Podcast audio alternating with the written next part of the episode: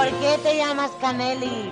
Por la canel, la caneli, la laca. ¡Ay, la, ¡Ay, la Caneli!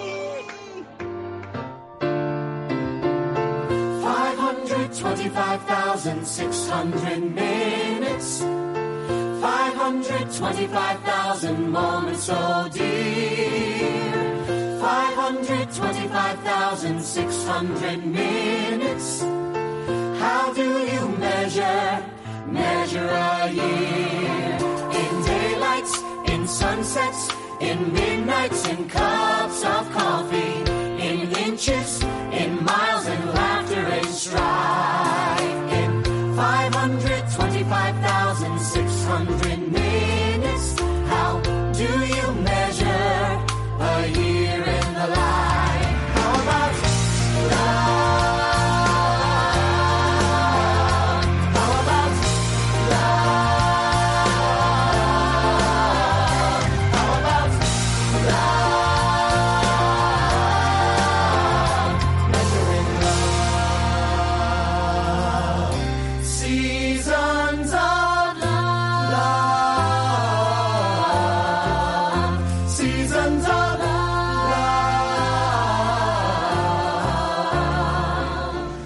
queridas amigas y bienvenidas a un nuevo episodio de Ay la Caneli. Sí, soy yo, soy la Caneli. Mi voz está un poquito rara, pero no os preocupéis, es que he llegado a la pubertad de una vez. Bueno, cariños, hoy tengo un programa muy especial y para ello voy a presentar ya a mis invitados que vienen de la Asociación Prisma y están por un lado Aitor Villafranca, bienvenido, Hola, cariño. y Sergio Villanueva. Hola. Bueno, eh, os cedo la palabra ya directamente. ¿Qué habéis venido a contarnos? Hija, así en frío. Eh, pues hoy, además de como amiga, vengo representando a Prisma, que es una asociación para la diversidad afectivo-sexual y de género en ciencia, tecnología e innovación.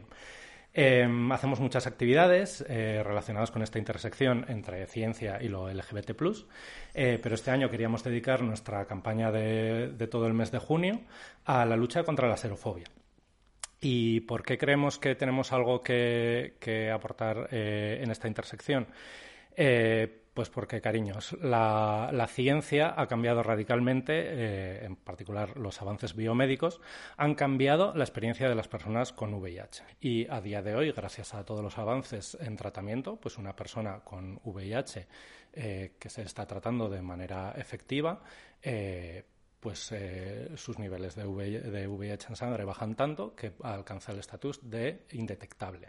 ¿Esto qué significa? Que una persona indetectable eh, no puede transmitir el virus, que es el gran eslogan de indetectable es intransmisible, eh, que espero que ya estéis un poco familiarizadas.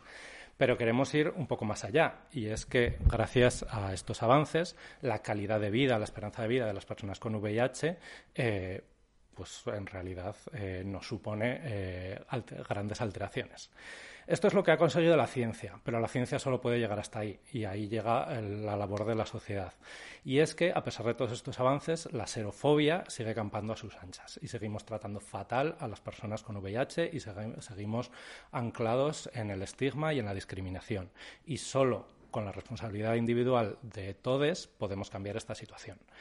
Eh, hace unas décadas nuestra sociedad falló a esta eh, generación para la cual eh, fue una epidemia con consecuencias muy trágicas y estamos volviendo a fallar a estas personas que tienen VIH y que sus tratamientos han, avanzado tanto y que sin embargo siguen sufriendo esta, discriminación. Estamos fallando como sociedad, estamos fallando a la hora de actualizarnos, a la hora de generar espacios seguros en los que puedan contar estas experiencias y conectar. Eh, entonces, hoy venimos a hablar de cine eh, y representación de VIH en el cine, pero con idea de hacernos reflexionar sobre esto, de hacernos reflexionar sobre los espacios que estamos generando y el trato que estamos eh, dedicando a las personas con VIH. Bueno, muchas gracias, Aitor, por esta introducción. Yo creo que ha quedado bastante claro ya lo que habéis venido a hacer aquí a Aila Canelli en este episodio, pues ya en el mes del orgullo, como tú decías también, estamos preparando. Y bueno, Sergio, ¿algo que añadir? Bueno, bueno ¿qué puedo añadir? Eh, yo soy profesor en la Universidad de Barcelona y yo soy profesor en comunicación, aunque soy biotecnólogo, luego estoy en comunicación. Y desde hace un tiempo, bueno, yo vivo con el VIH Entonces, hace bastante tiempo que yo investigo, mi investigación se dedica a. se centra en ver cómo se produce el estigma y cómo los medios de comunicación son mecanismos o son dispositivos por los que se genera y se amplían los estigmas. Y podrían ser también los lugares desde donde combatirlos. Pero para combatirlos necesitamos una complicidad de los medios de comunicación que a veces tenemos que ser nosotros un poco más activos en intentar convencer a los medios de comunicación que reflejen las realidades de otras maneras. Así que mm, mi aportación aquí va a ser un poco vivencial en un, en un primer punto y luego también va a ser parte de, de mi investigación, parte de la investigación que realizo y parte de la investigación es analizar cómo el cine representa el VIH y cómo reproduce ciertos estigmas y explicar cómo se produce un estigma y cómo desmontarlo. Porque además creo, no sé si quieres hablar de ello, vas a publicar en breve. Ya está publicado. Ya está publicado. Sí. Y eso Un- es. Bueno, no, es un libro, es un libro de capítulos que he editado con tres compañeras de diferentes países europeos, en el que hemos analizado, hemos publicado 12 capítulos, en el que se analizan cómo los medios de comunicación, diferentes medios de comunicación en diferentes países europeos, articulan ciertos discursos de género, de sexualidad o sirven como lugar de subversión. Y en ese libro hay un capítulo que he escrito yo, que es sobre cine y VIH, y en el que se analizan cuatro de las películas de las que vamos a hablar hoy aquí. Efectivamente. Bueno, pues creo que queréis también lanzar un mensaje de interseccionalidad, ¿no? ¿O cómo era esto? Sí, eh, yo lo que quería comentar es que eh, a lo largo del programa de hoy vamos a hablar mayoritariamente de representación de VIH en cine relacionado con la vivencia homosexual.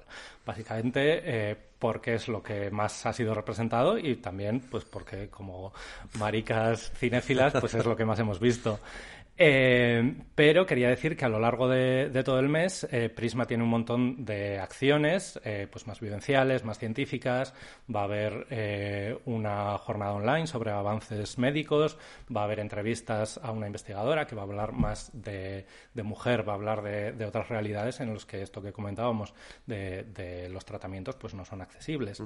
Entonces, a pesar de que este va a ser nuestro, nuestro foco hoy, os animo a seguir las redes de Prisma para ver todas estas acciones, viendo otros planos eh, de estas realidades. Las redes de Prisma son, recuérdanos. Eh, pues las redes de Prisma son, eh, tú buscas Prisma Ciencia y creo que te, salen, te salen todas partes. Sí, que muy poco preparada yo a esto. Eh, sí, tal cual. En Twitter e Instagram, Prisma Ciencia. Pues perfecto, amigas, ya sabéis, la Asociación Prisma nos trae este mes del orgullo, mes de junio, eh, todas estas acciones, todas estas actividades que no podéis perderos, buscarlas en sus redes sociales y bueno, empezamos ya directamente. Bueno, si te parece, por completar una cosita, Víctor, antes de empezar, el apartado terminológico. Sí, por ¿no? favor. Que queríamos Ah, como bueno, hacer claro. unas aclaraciones terminológicas. Entonces, eh, por aclarar, porque toda esta conversación van a salir unos términos y para que estén claros. ¿no? Cómo Y que- hablar bien, ¿no? Cómo hablar bien, digamos. Vamos allá. Entonces, em, simplemente una muy básica, recordar, el VIH es el virus, el SIDA es el síndrome que se produce de esa infección, pero tener VIH no significa tener SIDA. Exacto. Hoy en día, gracias a la terapia, a veces le llamamos triterapia, porque es una terapia de tres medicamentos, aunque ahora a veces son dos, bueno, la terapia, eh, el VIH se contiene, entonces no deriva en SIDA, y las personas que vivimos con VIH tenemos una calidad de vida normal, una esperanza de vida normal, y podemos hacer una vida casi, casi, casi normal. Hay algunas cositas que, bueno, podemos ir hablando.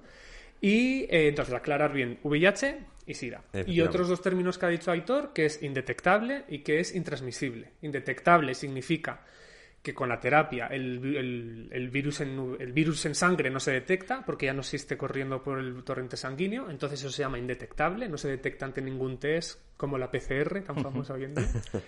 Y eh, esa indetectibilidad se ha demostrado que produce intransmisi- intransmisibilidad, es decir, que no se puede transmitir. Las personas con VIH, que nos medicamos y que está- tenemos buena adherencia, estamos in- indetectables, somos intransmisibles. 100% intransmisibilidad. Entonces, acordaros claro. siempre, indetectable significa intransmisible. Efectivamente. ¿Algún término más, alguna forma más de. Sí, bueno, que a las personas que vivimos con VIH normalmente se nos denomina personas que vivimos con VIH, o nos denominamos personas, o en el momento que aparezca el protagonista de una película, pues será el protagonista que vive con VIH. Porque el término seropositivo, no sé si ya Es quedado un término obsoleto. que ha quedado muy obsoleto y que además es un término que estigmatiza, Ajá. porque además ser seropositivo significa que tú tienes una un marcador positivo en sangre. Entonces tú puedes ser seropositivo de muchas cosas. ¿Vale? Ya. Entonces, siempre se ha asignado V seropositivo a VIH, pero se ha descartado por completo ese término. Vale. Pues eh, nos quedamos actualizados ya. Muy bien. Espero, chicos, que los que estáis oyendo esto en casa os quede todo claro. Que indetectable es intransmisible. Exactamente. Que el término cero positivo queda ya descartado, queda, es algo ya obsoleto. Y que, lo más importante, el VIH es el virus. Exactamente. Y el SIDA es la enfermedad que ya, ahora con los medicamentos, con las. Eh, ¿Cómo lo has llamado tú? Triterapia, La triterapia. terapia. Queda totalmente eh, controlado. Bueno, pues entramos ya en harina, si queréis. Claro que sí. ello. Después de esta introducción que hemos tenido, eh, además la mar de bien con llevada por Aitor y Sergio, pues vamos a hablar un poquito, ya lo decía, ya lo adelantaba Aitor, de esta especie de cómo de alguna forma se ha ido viviendo, ¿no? Esta, lo que empezó siendo una epidemia en los 80, eh, cómo ha sido representada en el cine hasta nuestros días. Ese va a ser un poco el viaje al que vamos a querer llevaros eh, en este ratito que vais a pasar con nosotros, ¿vale? Entonces, nos remontamos directamente ya a los 80 y, y yo creo que, bueno, lo hemos estado comentando antes, nosotros ya sabéis que tenemos siempre una reunión antes, el- es como los de Sálvame tienen su reunión, nosotros también, para desayunar. Y lo decíamos al principio, que lo más flagrante de todo era el silencio prácticamente institucional también, eh, sobre todo pues en América, que es donde más eh, fuerte se desató al principio la, la epidemia, la gobernaba Reagan, el, el- este presidente que era actor, ¿no? Es- que, que- que llevó a esa etapa de conservadurismo a, a Estados Unidos en los 80 y cómo eh, ese silencio de, de- de- de epi- de la epidemia que no se hablaba de ello, que sobre todo era estigma lo que más eh, reinaba, porque al fin y al cabo era una enfermedad que afectaba sobre todo a los gays. Al principio se conocía como el cáncer gay, que es como empezaba a salir en los medios. Entonces, no es hasta la llegada, bueno, la, la llegada, entre comillas, aparición en escena de Rock Hudson, este actor, pues actor clásico, ya lo conocéis todos. Los que habéis seguido este podcast, además, ya hemos hablado de él alguna vez, en el, por, ej- por ejemplo, en el programa de, sobre Hollywood, sobre la serie Hollywood. Hablábamos de él porque era uno de los protagonistas. Eh, fue un actor que no pudo vivir su homosexualidad abiertamente porque, bueno, pues eran otros tiempos, como todos sabemos. Y eh, en el año 85 eh, protagonizó junto a Linda Evans un momento que para muchos fue un antes y un después. Fue aquel beso en Dinastía, en la serie Dinastía, en el que, claro, él lo cuenta después que él, ya sabía en ese momento su estado, él ya había sido diagnosticado, pero él todavía no había confesado ante nadie su su estatus.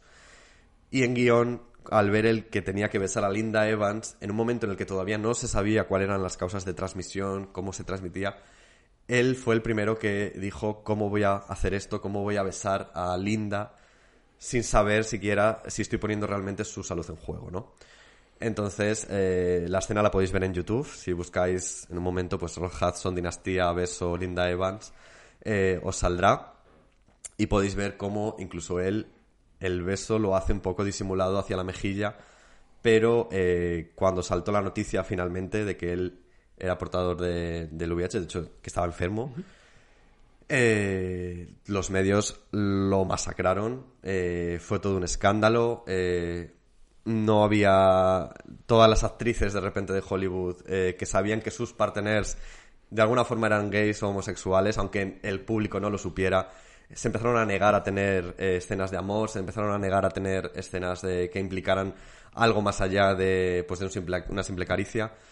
Entonces, este momento es fuerte porque además también pone sobre, sobre la palestra, ¿no? El problema, que no es solo un problema marginal, es un problema que está ahí, que además Rod Hudson comparte de alguna forma profesión con el, con el presidente, ¿no? Con, el, con su antigua profesión.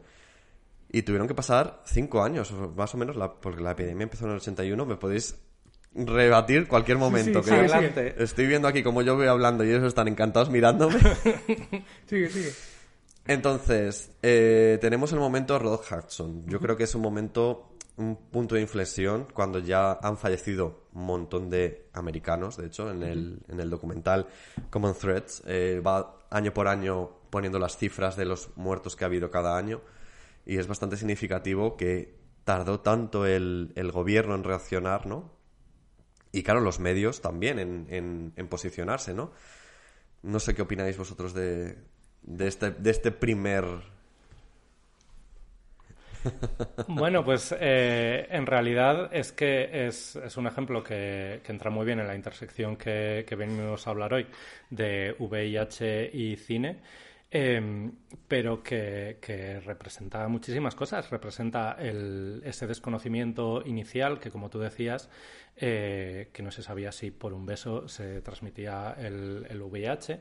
eh, eh, representa ese secretismo de, esos armarios, de, ese miedo a, contar no ya solo ser homosexual, sino además estar viviendo con VIH en un momento en el que las perspectivas eran muchísimo más dramáticas, como decíamos. También representa esa, esa separación de, de la política, ese, ese desamparo que sufrió toda una generación que no se vio apoyada en sus trabajos, que muchos actores perdieron, perdieron trabajo. Eso eh, aparece también en otros documentales que quizá comentemos luego.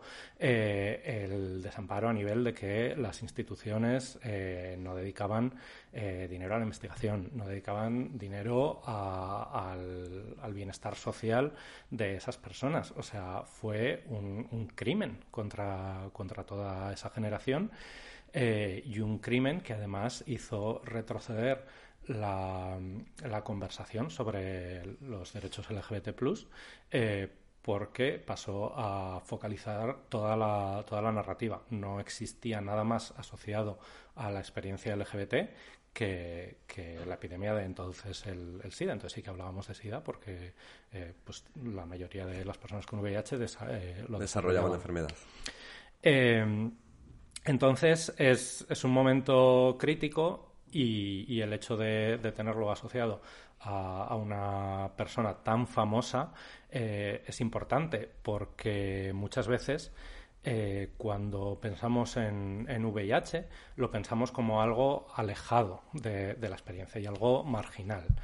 Eh, y, en realidad es, una realidad muy extendida, eh, que está muy en secreto y que está muy cerca de nuestras vidas. Eh, eh, y, eso, y lo tenemos a Rob Hudson como ese primer representante famoso que, que lo que pone que pone ese foco y que y eso que, que sobre él coinciden muchas intersecciones muy importantes en ese momento A mí me sirve un poco, si quieres, ahora que empezamos a hablar de Rock Hudson, para introducir un- a lo mejor un- algo que recorrerá toda nuestra conversación, que es cómo se produce un estigma y el papel que tiene los medios de comunicación, en general el mundo de la cultura, para producir y generar estigmas. ¿no? Em, la investigación sobre estigma, sobre todo dos personas que son muy importantes en este campo, que se llaman Bruce Link y Joe Phelan, han demostrado que todo estigma social, sobre todo los estigmas que se derivan de identidades de salud, se producen a través de una cascada de cuatro pasos. El primer paso es el, el etiquetaje, es decir, nombrar una característica física o una característica simbólica de alguien que tiene una, un- tiene algo, tiene una enfermedad o tiene una identidad de salud diferente, poner- a eso ponerle un nombre. Normalmente son nombres despectivos, ¿vale? Aquí podríamos pensar en un sidoso, podríamos pensar en, por ejemplo, con la COVID, cuando se ha dicho covidiotas, ¿no? Ponerle nombre a algo, o leproso, por ejemplo, la lepra es una enfermedad que provoca marcas en la piel, pues leproso, etiquetar esa diferencia y ponerle un nombre. El siguiente paso es a esa etiqueta ponerle un atributo moral, ¿vale? Normalmente son atributos morales negativos promiscuo, puta, maricón, yonki, responsable. Irresponsable no suena mucho, últimamente. Debemos ser responsable a todo el mundo, ¿vale? Ese atributo moral, puesto que es negativo, lo, asimilamos a a ese- nombre, ¿no? A esa etiqueta sidoso, promiscuo. Ya tenemos un etiquetaje moral, ya tenemos una manera de llamarles. Eso automáticamente provoca una separación. Es decir, nosotros, los buenos, los que no hacemos nada, los que siempre hacemos todo bien, nos separamos de ese otro que es un sidoso promiscuo o un sidoso yonki. Y eso provoca una discriminación política, es decir, una pérdida de estatus, una pérdida de- de poder, una pérdida de tu lugar social. Entonces, todo estigma se produce a través de estos cuatro pasos. Tú fíjate lo importante que ha sido lo que has explicado con, con Rod Hudson, que lo primero que se hace cuando Rod Hudson lo cuenta es culparle de haberle dado un beso a la actriz, es culparle a él y a todos los que eran gays como él de lo que estaban haciendo, es asumir directamente que todos los gays por ser gays tienen VIH. Se genera un clima de opinión tal que se culpabiliza o se, se, se se les pone un atributo moral negativo tan fuerte que los siguientes pasos de la cascada son automáticos. Exacto. En el caso del VIH, además, es tan fuerte, es tan fuerte, tan fuerte, fue tan traumática el- los, proce- el- los, años, los años 80 y los 90, se murió tanta gente, fue tan... Fue algo que impactó tanto en las sociedades, tanto occidentales como en, en otros países, que esos atributos morales siguen quedando hoy en día. Entonces, los medios de comunicación no, o no han conseguido romperlo o no tienen interés en romper ese atributo moral, porque luego hablaremos, ¿no? Es toda drama. Y el drama es el- la base de la narrativa. Sí, el motor de la narrativa. Exactamente. Entonces, creo que estas, esta historia que se explica de Rod Hudson sirve muy bien para ejemplificar cómo en ese momento una opinión cultura, una opinión se inserta en la cultura y se reproduce constantemente en, las, en, las, en los dispositivos culturales, en el cine, en el teatro, en la tele, en los diarios. Es muy interesante ver los periódicos en ese momento lo que decían. Pues decían cosas muy fuertes. la Muy fuerte, verdad. sí. Llamarle cáncer gay, llamar... Sí, y bueno, y también tenemos declaraciones de representantes de iglesias, de Por religiones, ejemplo. diciendo que era un castigo divino, que nos merecíamos, bueno, se merecían los homosexuales. Por ejemplo. Y que de hecho son discursos que duran hasta hoy en día. Yo, eh, quizá en países más occidentales en los que vivimos no, pero en países un poquito más de Oriente o así, siguen siendo eh, discursos tal cual. Hace poco, por ejemplo, el, se me ocurre, vamos, en Eurovisión, que fue hace unas semanas, el momento que gana Italia, claro, las pintas de Italia, este el rollo glam rock, así como un poco, pues, eh, afeminado y tal. Y creo que era un dirigente de Bielorrusia o algo así que dijo, pues eso, que era un sidoso asqueroso que no sabía ni cómo no merecía ganar el Festival de Eurovisión. Sigue existiendo. ¿Sabes? Entonces me refiero, es un estigma, como Sí. tú dices, que sigue, sigue vigente. Bueno, tenemos a Rock Hudson que muere en el 85 y curiosamente en el 85 es el- primer momento, el primer año en el que empiezan a aparecer las primeras películas con representación de, pues, de personas con SIDA que habían desarrollado la enfermedad.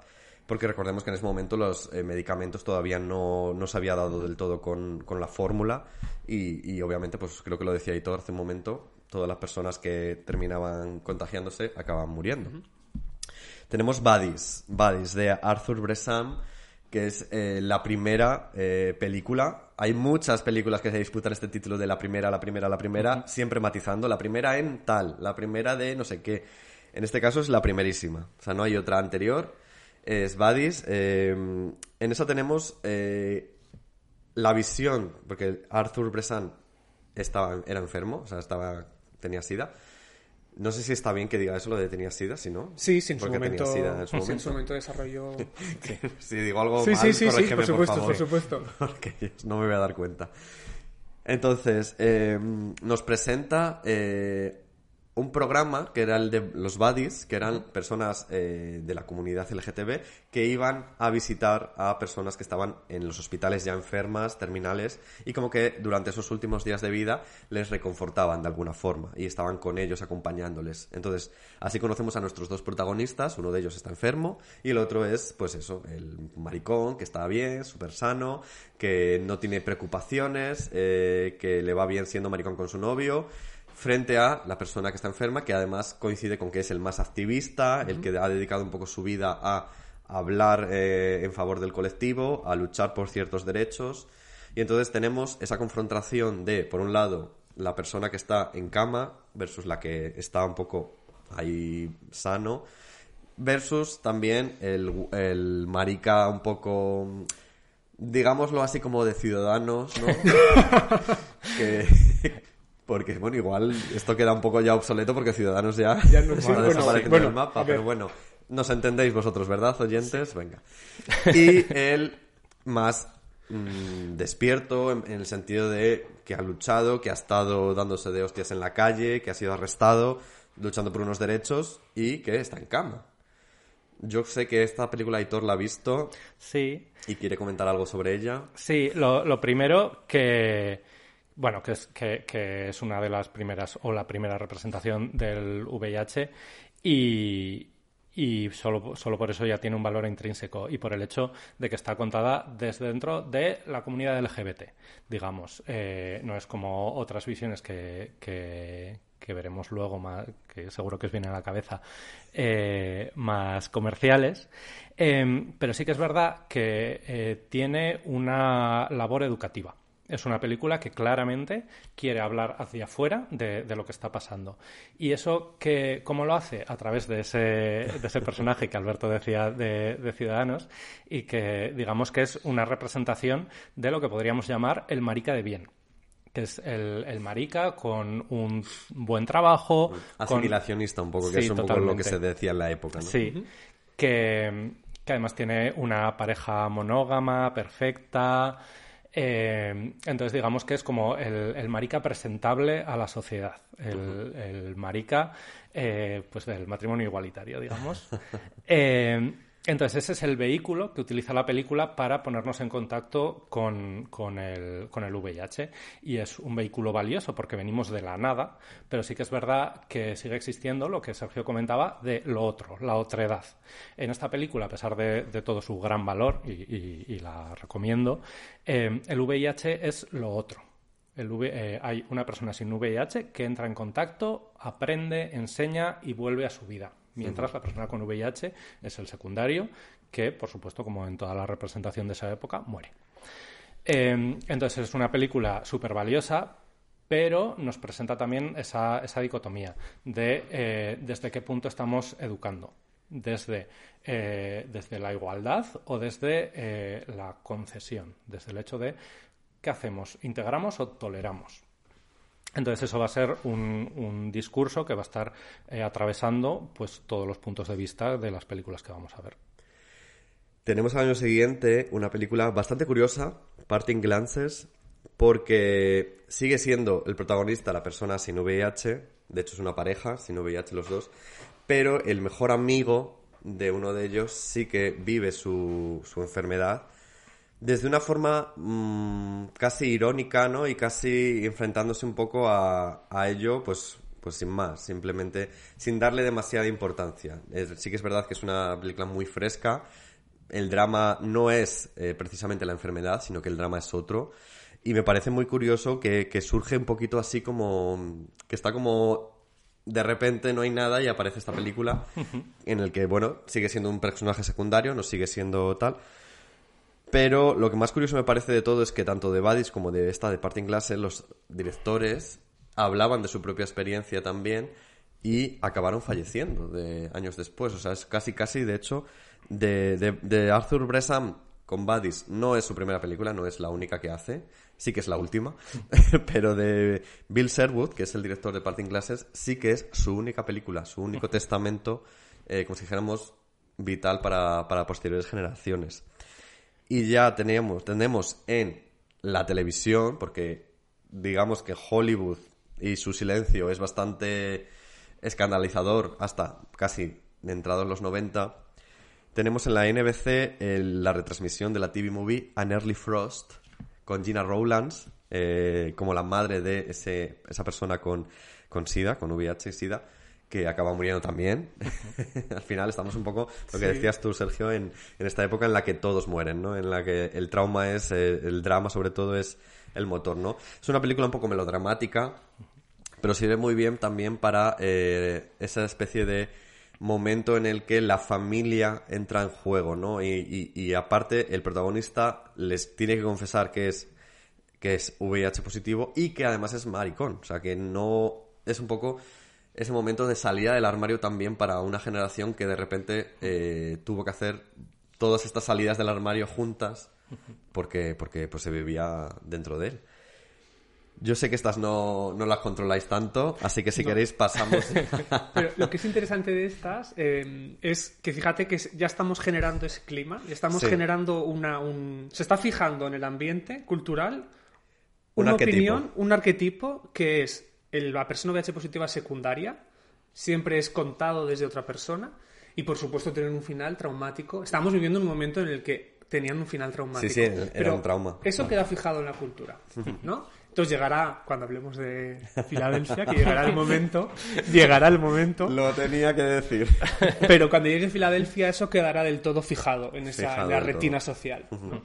Durante esta conversación con Aitor, Sergio y, con la Canelli, que soy yo, vamos a ir recibiendo unos audios. Ya sabéis que este modus operandi yo ya lo he usado alguna vez en alguna hay la Canelli, así que ya estáis familiarizados con él.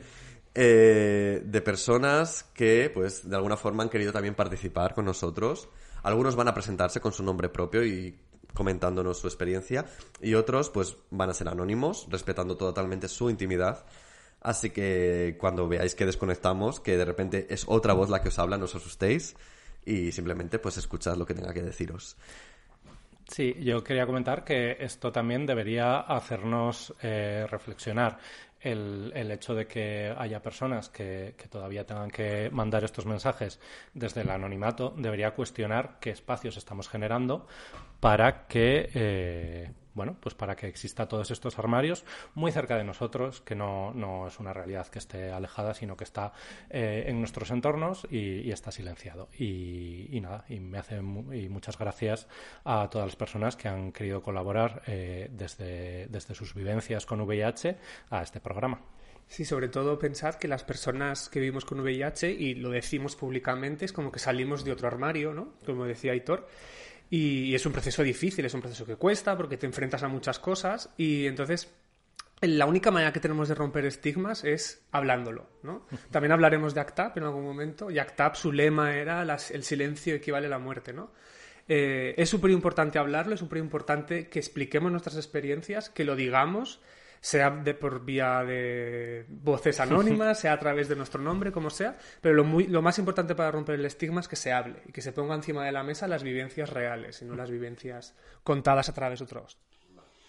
Hola, mi nombre es Joseba Recalde y soy el presidente de la asociación Arri Belcha de Guipúzcoa, creada en 1994. Eh, seguimos todavía en ello, en la prevención y en la lucha contra el estigma y la ayuda a las personas afectadas. Sobre la película, quisiera hablar de una película que marcó mucho mi vida, que se llama Long Time Companion. Es una película de los inicios de la pandemia del VIH-Sida en la ciudad de Nueva York y bueno, creo que retrata muy, muy bien pues toda, toda aquella época, todo el inicio de la pandemia, de cómo empezó a, a evolucionar dentro del colectivo LGTBI y las relaciones entre las personas eh, y, un poco pues la vivencia, el, el, impacto que tuvo en aquellos momentos en el colectivo, ¿no? Y personalmente para mí es una película eh, entrañable también y que la quiero muchísimo porque desde el año 86 al año 92 yo viví en la ciudad de Manhattan y de alguna manera pues me siento muy identificado en muchas de las vivencias eh, que hay en esa película, ¿no? Eh, tanto, tanto por la propia Manhattan como, como por ejemplo por Fire Island, que es un, es un sitio de veraneo muy, muy, muy gay, es, que es prácticamente exclusivamente gay, que aparece también retratado mucho en esta película.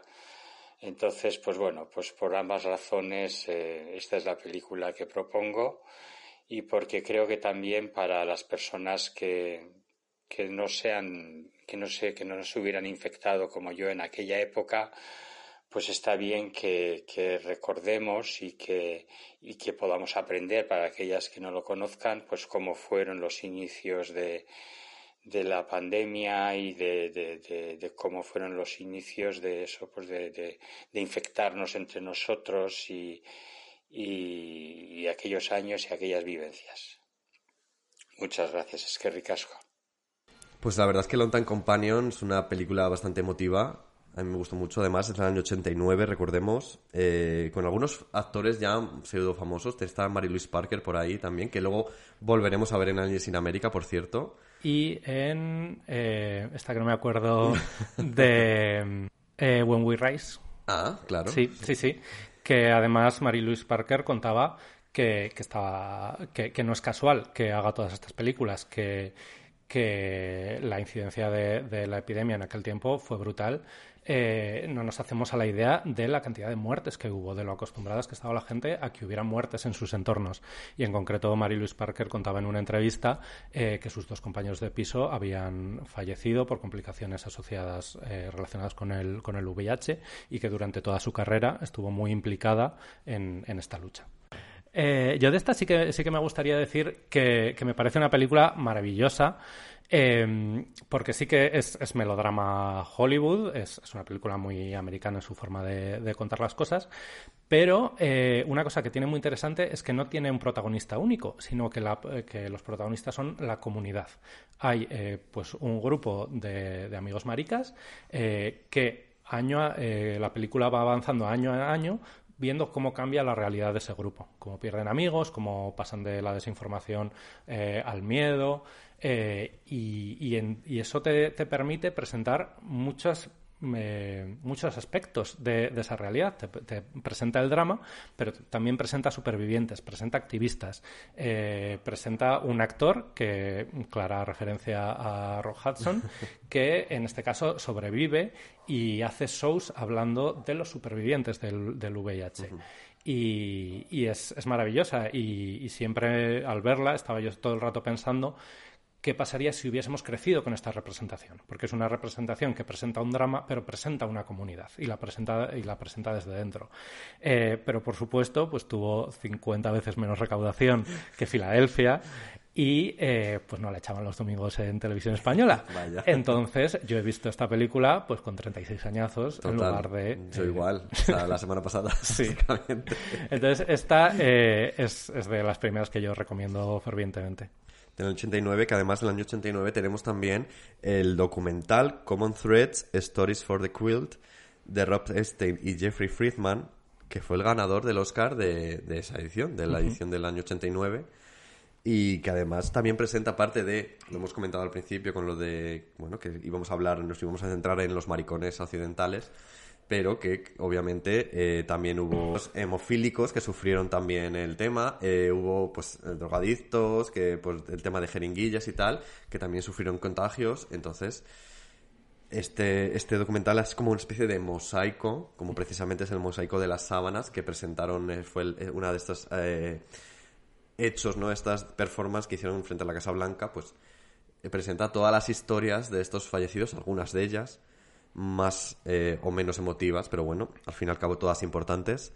Y es un documental que yo creo que está un poco olvidado, yo creo porque ha quedado un poquito ya en el pasado, pero volviéndolo, o sea, viéndolo por primera vez hace poquito, me ha gustado mucho también eso, ese momento de mosaico en general, ¿no? De toda la sociedad que sufrió eso. Incluso también como al final eh, ah, salió una madre de un niño hemofílico que había muerto y que los de la asociación gay la, la llamaban a su casa y decían, vente con nosotros, vamos a, sufrir, a pasar el duelo juntos, estamos en ello todos juntos y de alguna forma crearon esa comunidad también que trascendía también el comunidad, la comunidad gay, sino que era ya comunidad de personas que habían perdido a sus familiares, personas que eh, tenían que enfrentarse a ese dolor, ¿no? Todas juntas. Me parece curioso, ¿no? Que vengan estas... Tenemos esa película ya como más eh, que está mostrando toda la epidemia, porque además es eso, ¿no? Tenemos en, en el 85 Badis tal que muestra el momento, pero ya en el 89 ya empieza a haber una revisión, ¿no? De, de todo lo que ha ocurrido. Y este documental viene a la vez. Es que fíjate en los años de lo que estamos hablando, ¿no? Es decir, la primera película nada mainstream, muy indie, ¿no? Bueno, no sé si podríamos llamar de indie, pero como muy de cine no mainstream. Sí. Se produce en el 85, primer documental que gana el Oscar en el 89, son cuatro años, ¿vale? Sí. O sea, y la epidemia ya llevaba, empezaron Una los década. primeros, llevaba una década, llevamos a los 10 años, estamos hablando de miles de muertes cada mes. Sí. Hacer el ejercicio de transportaros hoy en día a la epidemia que hemos vivido, a la pandemia que hemos vivido, ¿no? Que en, una, o sea, en unos meses todo el mundo estaba hablando, todo el mundo estaba en los medios, esta enfermedad estaba ahí. En esa época no se hablaba, en esa época los medios se hablaba muy poco y lo que se decía era muy negativo. No consiguió romper la barrera cultural de lo mainstream. Hasta podemos decir que este documental sea mainstream, no sé si podemos decir que sea mainstream. Bueno, no llegó lo a los. Oscars, Llegó a los. Oscars y ganó un Oscar, ¿no? En, en- en categoría documental, que no es lo más mainstream. Pero no es hasta el 93 cuando sale Filadelfia. O sea, 15 años después tarda en que el VIH pase a la gran pantalla en una narración de ficción, mainstream. Fíjate que se cuenta que Filadelfia es un proyecto que tardó seis años en levantarse. O sea que si hacemos la cuenta un poco para atrás, como en el 87-88 ya estaba sobre la mesa hacer esa película, hacer ese proyecto, pero hasta el 93 no llega a nuestras pantallas, ¿no? El, ese momento de Filadelfia que además estás deseando comentar, que yo Hablemos lo sé. de Filadelfia. Ya, hablemos de Filadelfia porque además Filadelfia es un momento en el que parece que ya de repente Hollywood por fin rompe su silencio, se manifiesta de alguna, de alguna forma. Era un proyecto, como te digo, muy esperado. Eh, todo el mundo, todos los, todas las secciones implicadas querían ya tener algo, algo que fuera mainstream, que estuviera, que llegara a todos los públicos desde un foco como es Hollywood. Y era difícil contentar a todo el mundo. Porque además también Hollywood es muy conservador al fin y al cabo. Tiene muchas secciones de pues eh, religiones, de, mm, cristianas, tal. Era difícil eh, el asunto. Y pensad que ACTA, del que bueno estamos hablando y seguiremos hablando, Sí. ¿no? Cuando lleguemos a 120 minutos, 120 pulsaciones.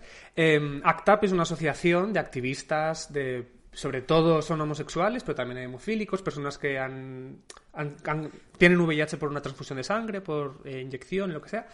Em, es- llegaba funcionando desde el 87. Es decir, es un- es una asociación súper activa, ha hecho muchísimo activismo a nivel médico, a nivel. y sobre todo a nivel de representación, a nivel de cultural y artístico. Llevan seis años trabajando ACTAP cuando sale Filadelfia. Entonces genera muchos debates Filadelfia dentro del, del, asociacio- del asociacionismo. Y, y- y- y no, quedó, no quedaron muy satisfechos con Filadelfia, precisamente. Bueno, antes de que empecemos a comentar Filadelfia, simplemente eh, comentaros, ya os lo, os lo he dicho antes también, que yo creo que la representación de la enfermedad del SIDA, del VIH, tiene que mucho que ver también con la representación gay en general, la representación LGTB Sí. eh, en los medios y en el cine. Y en este caso eh, es curioso que el director de Filadelfia, que es Jonathan Demme, dos años antes de Filadelfia había dirigido El silencio de los corderos.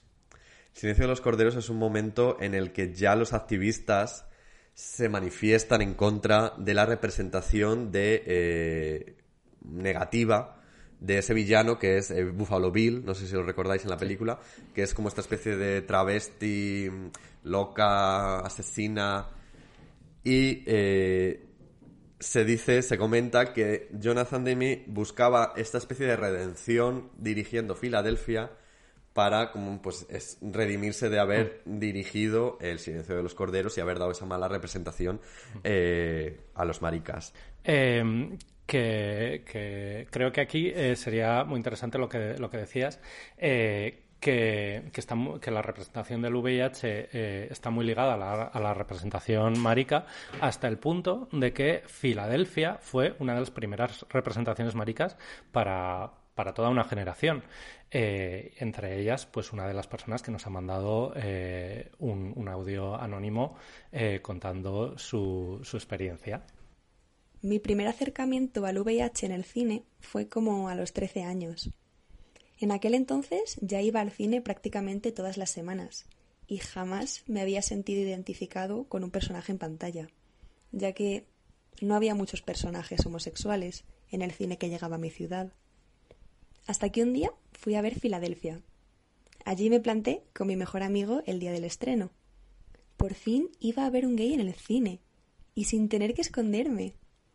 Claro, quizá no es la mejor referencia para un pobre chaval de provincias de principios de los 90. Salí bastante tocado de aquella proyección.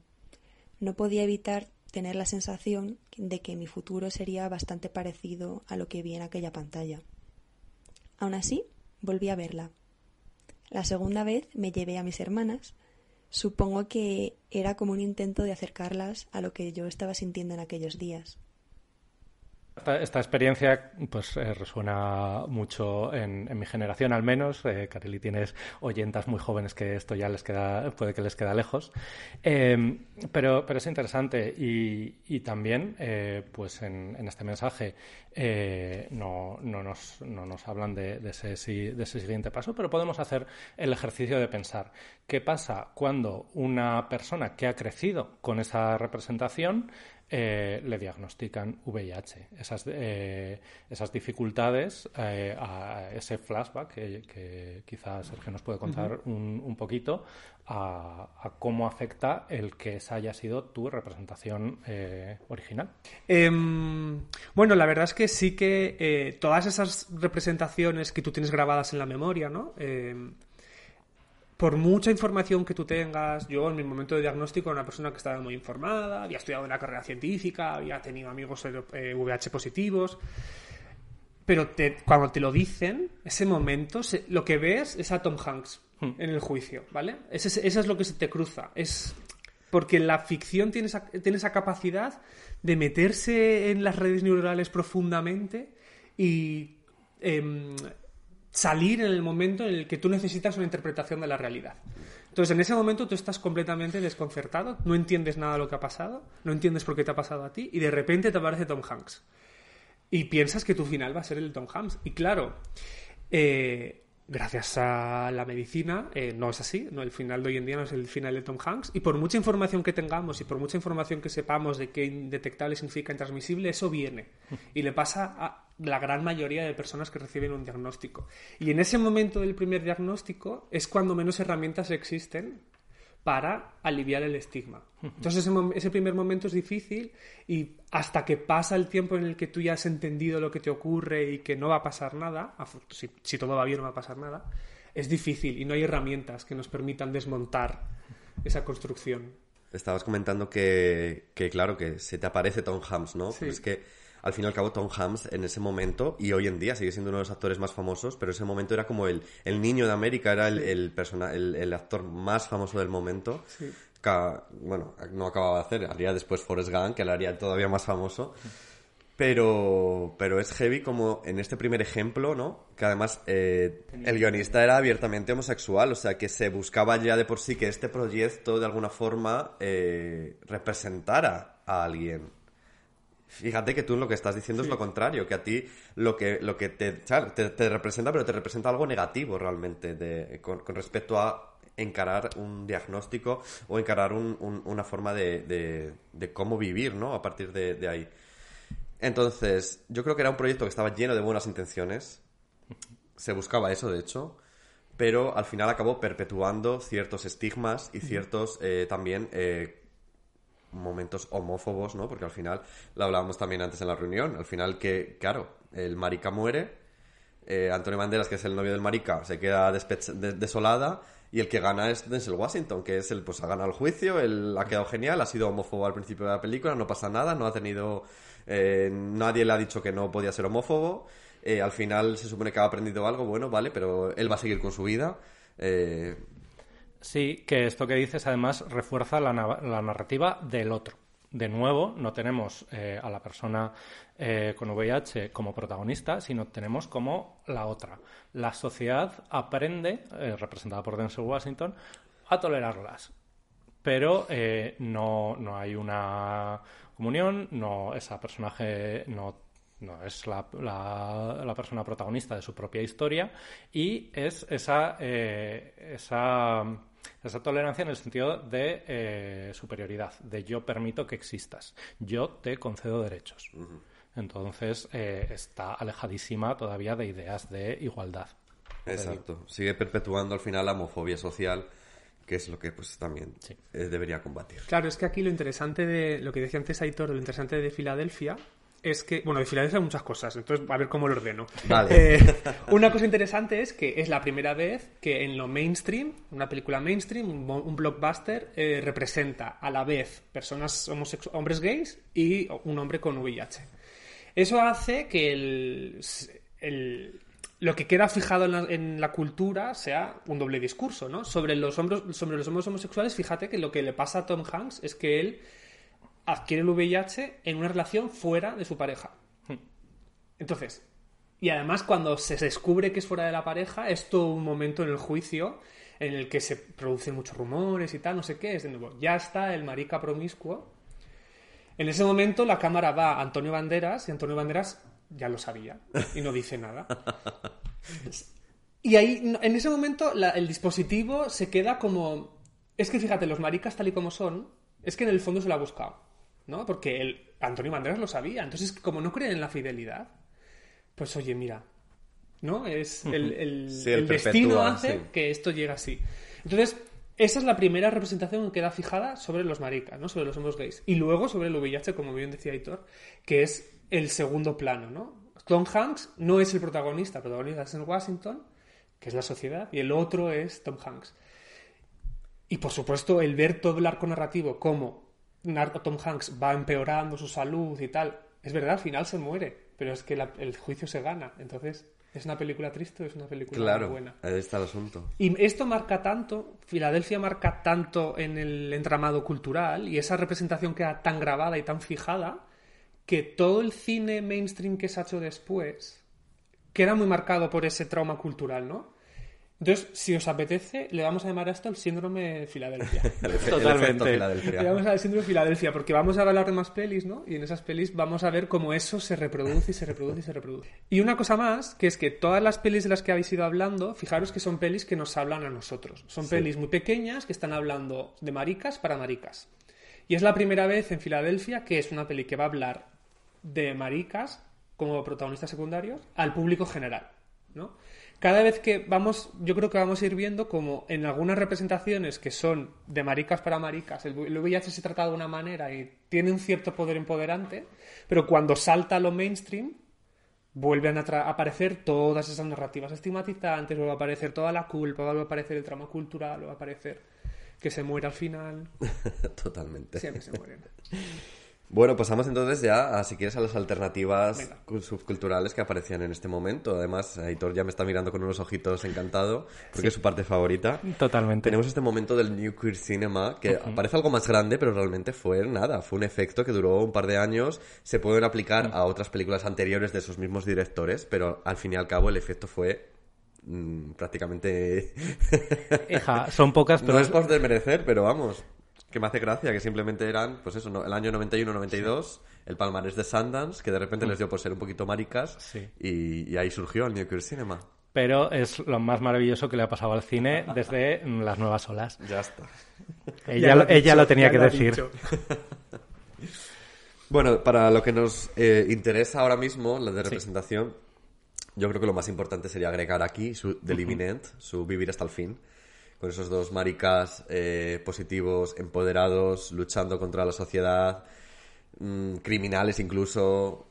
¿Qué más nos puedes contar de ellos? Eh, pues lo que a mí me parece más interesante de todas las películas que vamos a hablar ahora es que hasta ahora el, el VIH solo se ha contado desde el drama y desde la tragedia. Y esa es obviamente una parte muy importante de la historia. Pero es que eh, hay muchísimas más partes y entonces los autores más underground y del New Queer, Cinema eh, aportan perspectivas complejas y perspectivas complejas en primera persona y con el protagonismo. Y entonces, además del drama, pues aparece la comedia y aparece la rabia, que me parece eh, una emoción súper importante para explicar lo que está pasando y el desamparo de- al, que, al que se ven.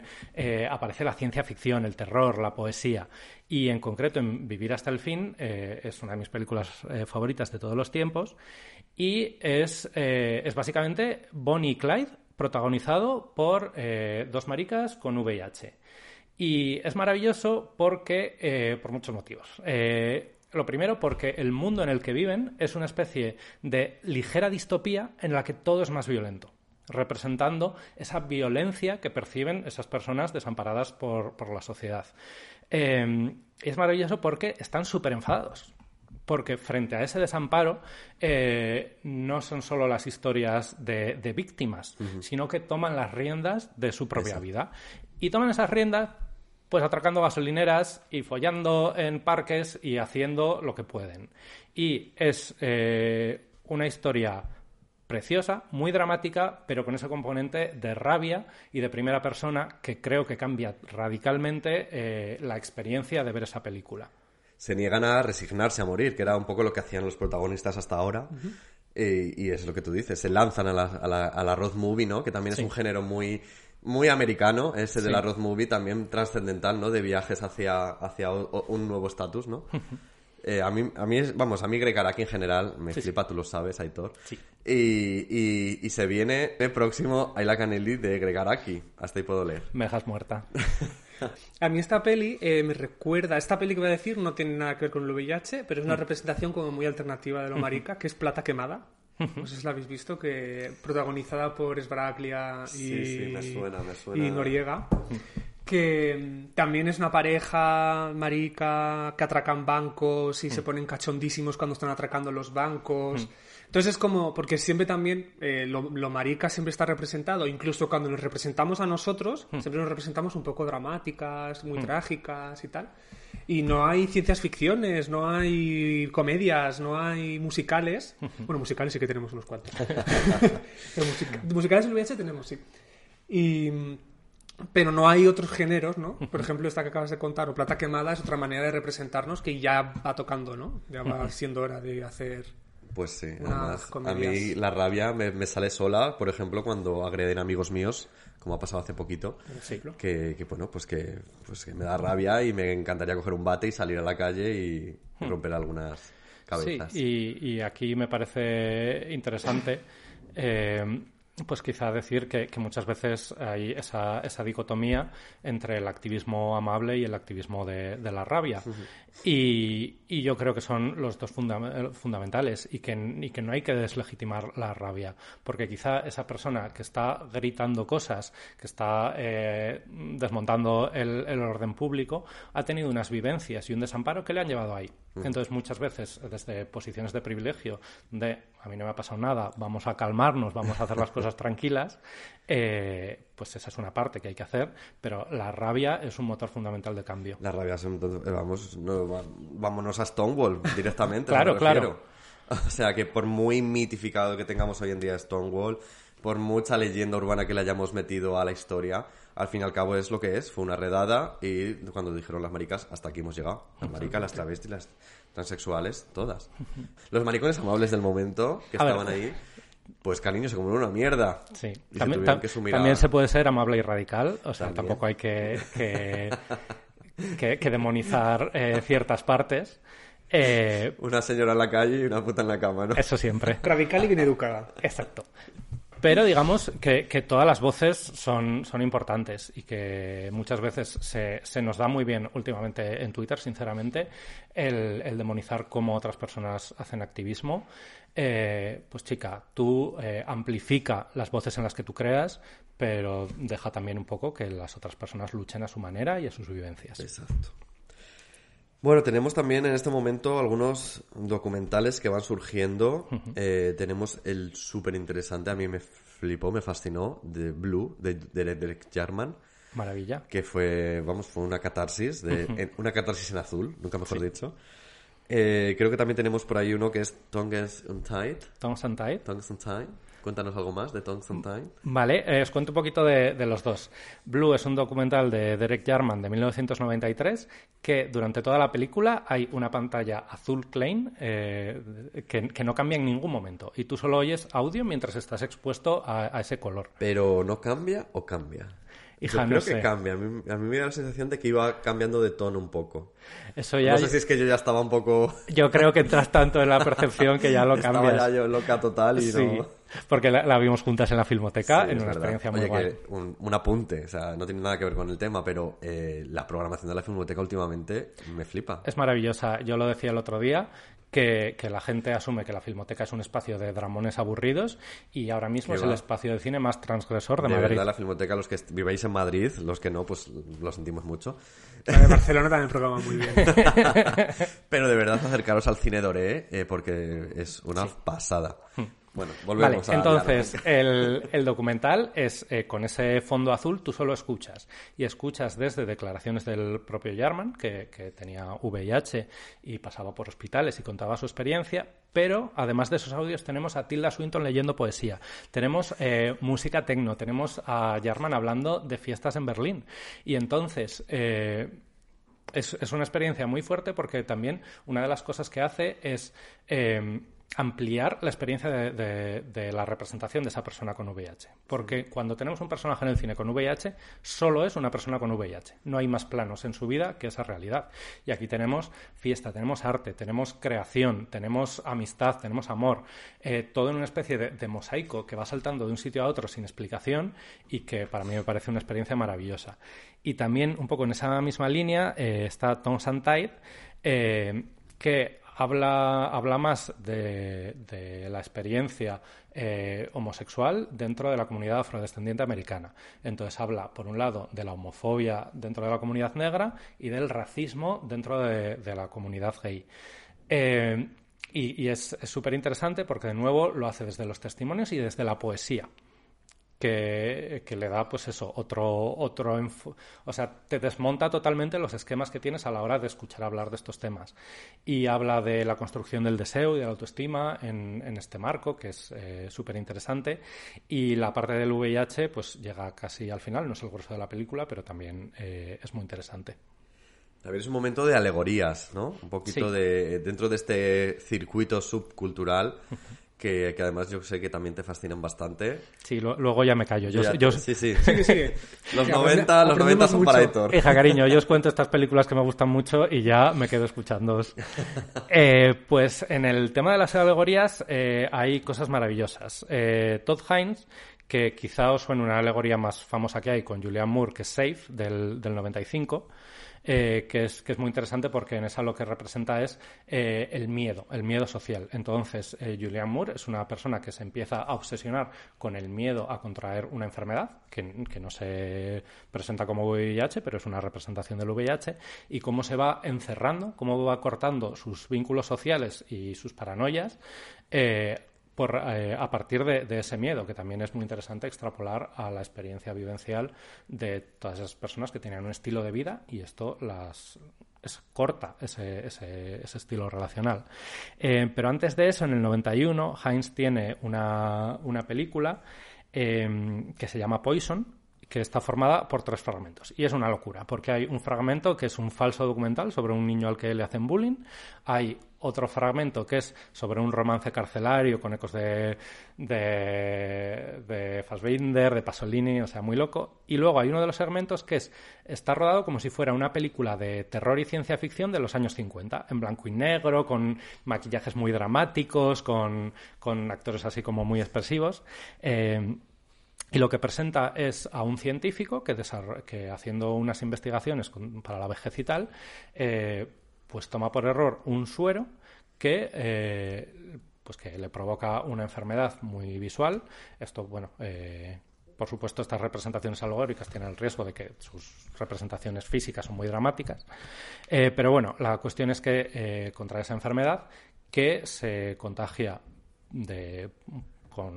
sexualmente, vamos, y que empieza a generarse un rechazo social y un señalamiento social.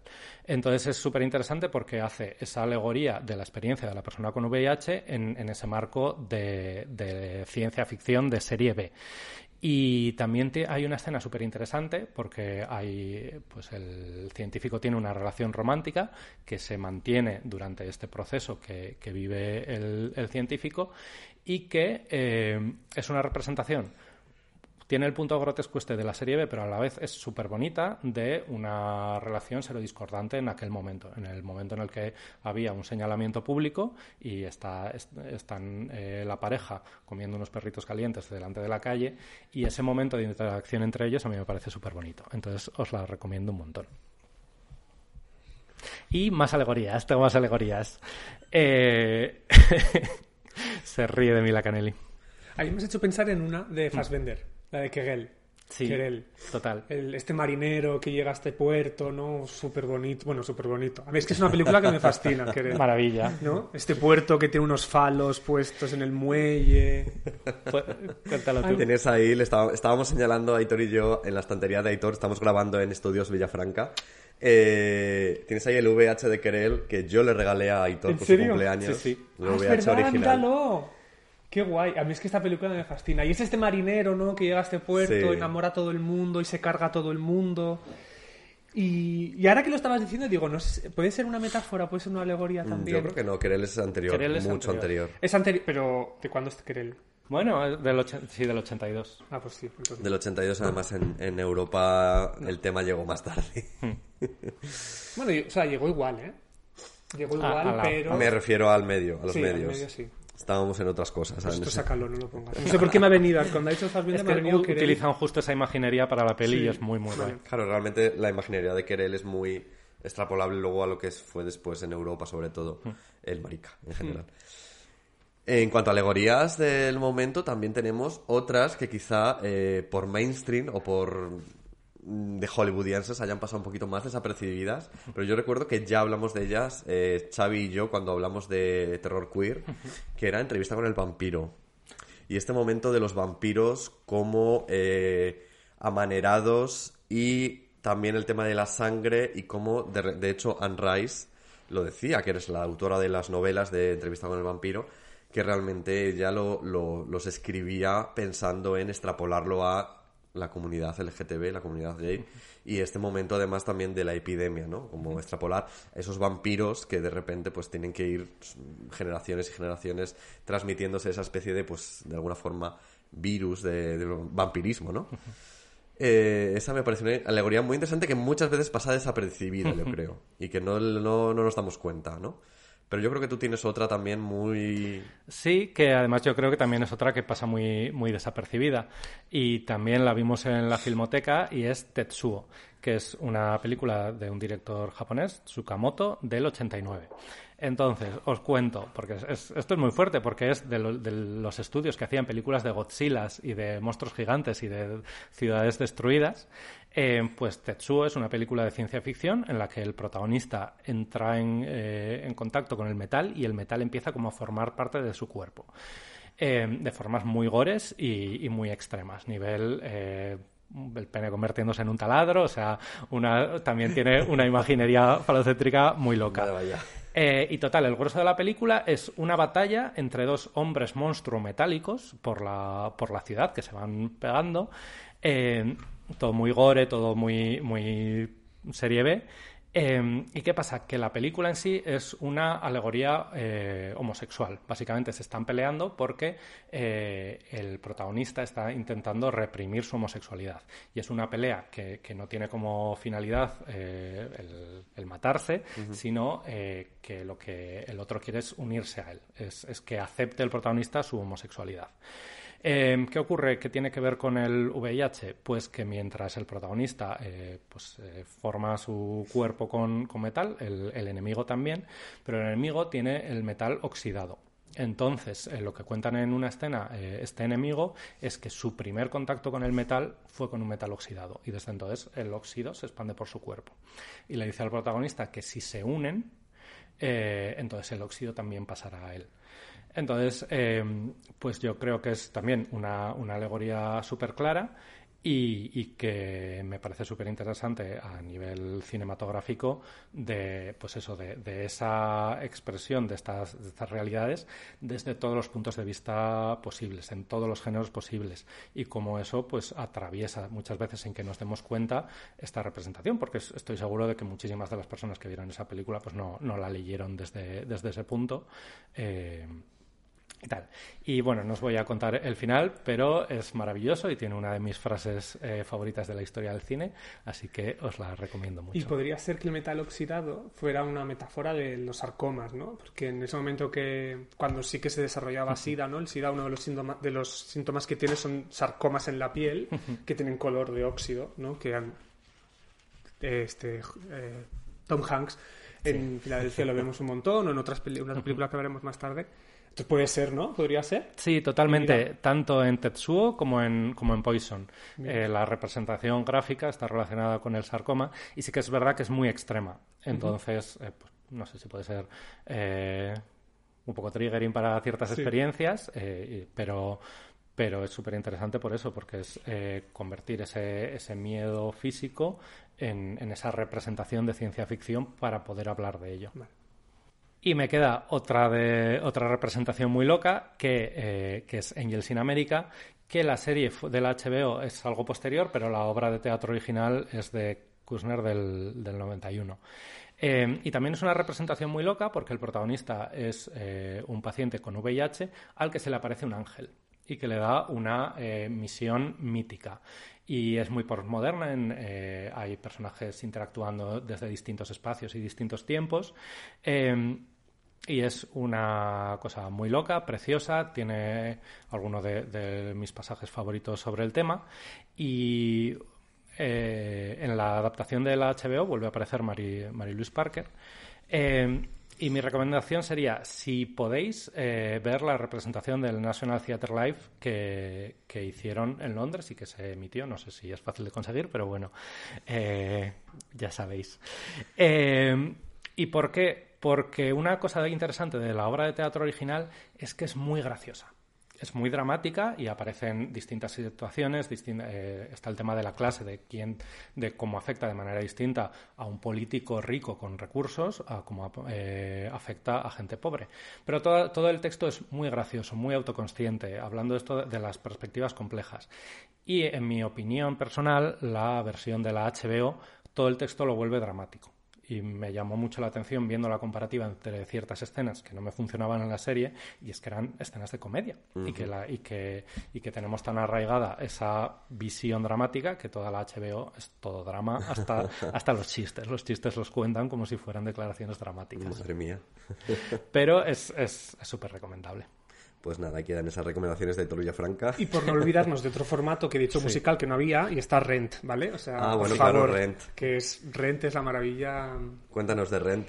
De Rent, Rent, es un musical, que lo se puede ver en musical y luego está la peli también, que es un grupo de neoyorquinos, ¿no? En los 90, que tienen que vivir su vida en New York siempre con la, con la presencia del VIH por atrás. Creo que es interesante en el sentido que cambia, o sea, cambia el formato, sale del drama, bueno, es un poco dramático el documental, el, el, musical, pero bueno, permite salir un poco de ese sitio, de ese síndrome de Filadelfia, en el que todo está mal y tal, ¿no? Tiene un punto... Que además René tiene este momento icónico, ¿no? Sí. Casi mitológico de que el, el, creador del musical de Off-Broadway sí. murió y, y, en el momento que muere como que los fans lo impulsan a ser ya un musical de Broadway, como que es cuando llega de repente este, este aupamiento, ¿no? De, de la obra póstuma sí. de, de este creador. Fíjate que yo nunca he sido muy marica de Rent. Los hay, que son muy fans. ¿Tú eres fan Yo a no, tope? yo no, pero los hay, los hay. Una los comunidad hay fan a fuerte. tope, sí, sí, sí. Yo nunca he llegado a entrar uh, dentro de ello, pero bueno, me está bien que lo hayas sacado a colación. Hola, mi nombre es Lucas Pauno Gutiérrez. Soy puto, persona viviendo con VIH, periodista, activista y pff, vaya a saber qué tanto más. Eh, con respecto a las representaciones en cine y en series, es Estamos en el año 2021 y seguimos apareciendo en pantalla para morir. Seguimos apareciendo en temas relacionados al VIH y al SIDA eh, con una mirada siempre ochentosa, noventosa. No hay representaciones actuales en las que el VIH o hasta incluso el SIDA sea parte de un universo cotidiano, sino que siempre surge para que para morir o para llevar un mensaje bastante grotesco, estigmatizante y lleno de prejuicio. Mis películas favoritas eh, en las cuales se han hecho buenos abordajes, eh, sin lugar a duda la que más eh, aprecio es 120 pulsaciones por minuto, en la cual está el actor Nahuel Pérez Vizcayart y dirigida por Robert Campillo, que fue quien, además, él fue parte de ACT UP. La película se da en Francia, en una Francia de los 90, y me parece que además de traer esto que yo criticaba recién, ¿no? de los temas de las muertes y la espectacularización, muchas veces esta película en lugar de eso lo que hace es eh, mostrar un ala política, un ala eh, de urgencia y lo mixa muy bien con una historia súper interesante eh, de amor, de, de empatía. Pero esto tiene una ambición política que no se queda solamente en nuestras muertes y demás sí me parece que, que, ya debería ser como, bueno, ya no. Ya podemos empezar a buscar el VIH y el SIDA en otro tipo de representaciones. Luego de ver esta gran película que, como les decía recién, amo. Otra película que me fascinó es Verano, de 19, Verano 1993 de Carla Simón, en la cual una niña tiene que abandonar su casa e irse con sus tíes. Eh, a causa de que sus padres mueren por temas relacionados al VIH y SIDA. Y también me parece como otra mirada muy importante acerca de VIH y SIDA. No, no tiene que ser siempre esa literalidad. Eh, lo último que vi y que me, no me gustó para nada fue que It's a Sin. It's a Sin, donde, como siempre, el varón gay, blanco, cis, viene a salvar el día, viene a traer el mensaje, eh, hablan de temas que me parecieron interesantes plantear, como qué pasa con el sexo una vez que hemos sido diagnosticadas, sobre todo en esos momentos, ¿no? Eh, pero no lo hace, no lo desarrolla y lo deja ahí todos los temas muy sueltos, dispuestos a que cualquiera pueda entablar un prejuicio o un estigma. Vi que tuvo muy buena repercusión, no, no veo como a nadie le haya molestado que el único personaje eh, femenino no haya tenido arco ni nada, sino que solamente practicaba tareas de cuidado con respecto a los demás personajes de la serie. Eh, el abordaje trans no me pareció explotado ni explorado siquiera. No sé, me pareció un producto bastante mediocre. Creo que todo vale la pena por haber escuchado a Sir Elton John luego cantar It's a Sin. Quizás por eso puedo llegar a tolerarlo un poco más.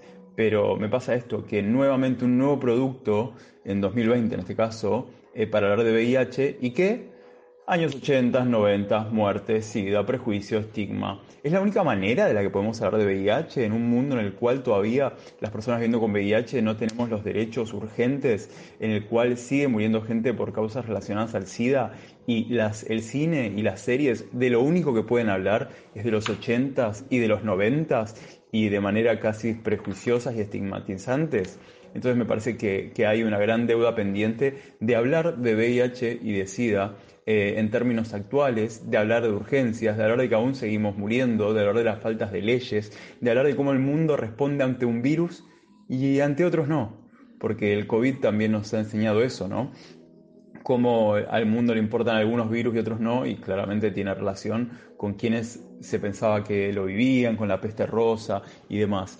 Y por último, quizás lo que sí recupero es que 120 latidos por minuto eh, tiene dos guiños hermosos a otras dos películas que, que, amo, que son las dos primeras películas en las cuales se abordó el tema en cines, que fue Panting Glances y Buddies, eh, pero eso se los dejo a su propia investigación. Bueno, gracias Lucas por este, este capote que nos echas. Eh, vamos a entrar ya en la parte en la que ya estamos en el presente, pero empiezan a surgir obras que nos retrotraen, ¿no? Que nos hablan de esos tiempos pasados, de esas décadas eh, 80, 90, donde la epidemia era más real que, o sea, era, era fuerte, o sea, era devastadora. Tenemos 120 pulsaciones por minuto, que es la película francesa, yo creo que ahora mismo es el referente a tope, ¿no? En cuanto a quizá película con el tema central de VIH. No sé qué opinas tú, Sergio. Sí, a ver, yo creo que sigue siendo una peli síndrome de Filadelfia, ¿vale? Sí. O sea, eh, seguimos sin, sin poder salir de ese sitio, seguimos sin poder salir de esa representación cuando ahora la epidemia ya no es así, ya no es como en los 90 que se morían, porque ahora, gracias a la medicina, pues eh, la vida de las personas con VIH es una vida normal, volvemos allá porque no sabemos cómo representarnos, ¿vale? Entonces, siempre, ahora lo que hacemos es volver a ese pasado. Entonces, creo que 120 pulsaciones es parte de ese síndrome, lo que pasa es que es una peli preciosa. Una peli súper bonita, eh, es una peli que explica el grupo ACTAP en Francia, ¿no? Entonces, eh, cómo se forma ese grupo ACTAP, ese, cómo se forma esa comunidad. Como decía antes, Aitor es una manera muy bonita de representar esa comunidad como una comunidad de apoyo. Los protagonistas son parte de ese grupo ACTAP y ahí en esta película se demuestra muy bien los métodos que utilizaba esta asociación para hacer activismo muy duro contra las, no contra las farmacéuticas, sino para que las farmacéuticas lo hicieran de manera diferente. Y, mm, y creo que 120 pulsaciones mezcla, o sea, tiene esa parte de recordar que siempre el activismo tiene una pos- un posicionamiento político y que nunca podemos dejar de lado eh, que las narrativas estén atravesadas por un discurso político, porque toda narrativa, incluso la mainstream, tiene discurso político Exacto. detrás. Ujú. Entonces, esta película lo, lo muestra, ¿no? Levanta las cartas y sí, claro que es política, y aquí te la muestro, ¿no? Y yo de 120 pulsaciones, antes de, antes de esto, em, si quieres, eh, tal vez creo que es bonito recordar que este grupo ACTAP consiguió muchas cosas, consiguió que se acelerara mucho la investigación para terapia del VIH. em, y es lo que hizo muy interesante ACTAP fue que cuando se descubre el primer medicamento, el AZT, que es un medicamento que genera muchos efectos secundarios, es un medicamento que se investiga bajo los parámetros de un ensayo clínico convencional, es decir, un grupo control al que se le da placebo y un grupo no control al que se le da la, droga. Claro, en ese momento, darle placebo a alguien significaba condenarlo a muerte, ¿vale? Entonces, eh, ACTAP lo que hace es, a través de activismo muy fuerte, en la película sale un momento en el que ellos entran en las oficinas de una farmacéutica con sangre y manchan todas las oficinas de sangre o, o se quedan haciendo como si estuvieran muertos en la puerta de la, de la farmacéutica, ¿no?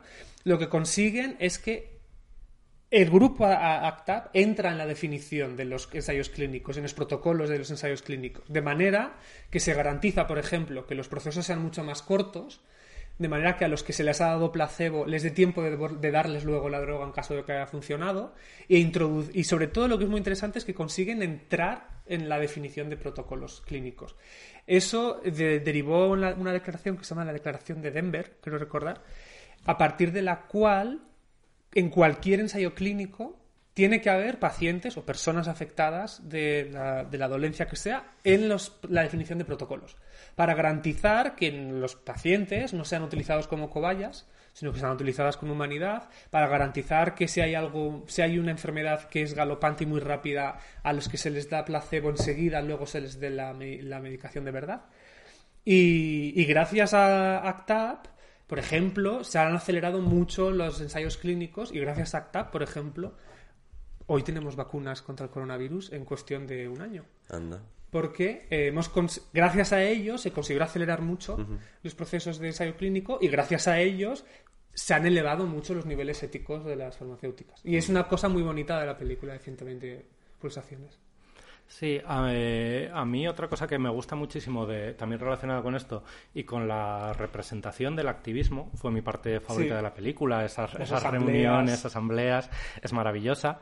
Eh, intentando traerlo un poco al presente, porque al final eh, todo, todo este repaso lo hacemos para intentar luchar contra la xerofobia actual. Y tú apuntabas antes que una de, los, eh, de las maneras de luchar contra el estigma era conectarse y escucharse.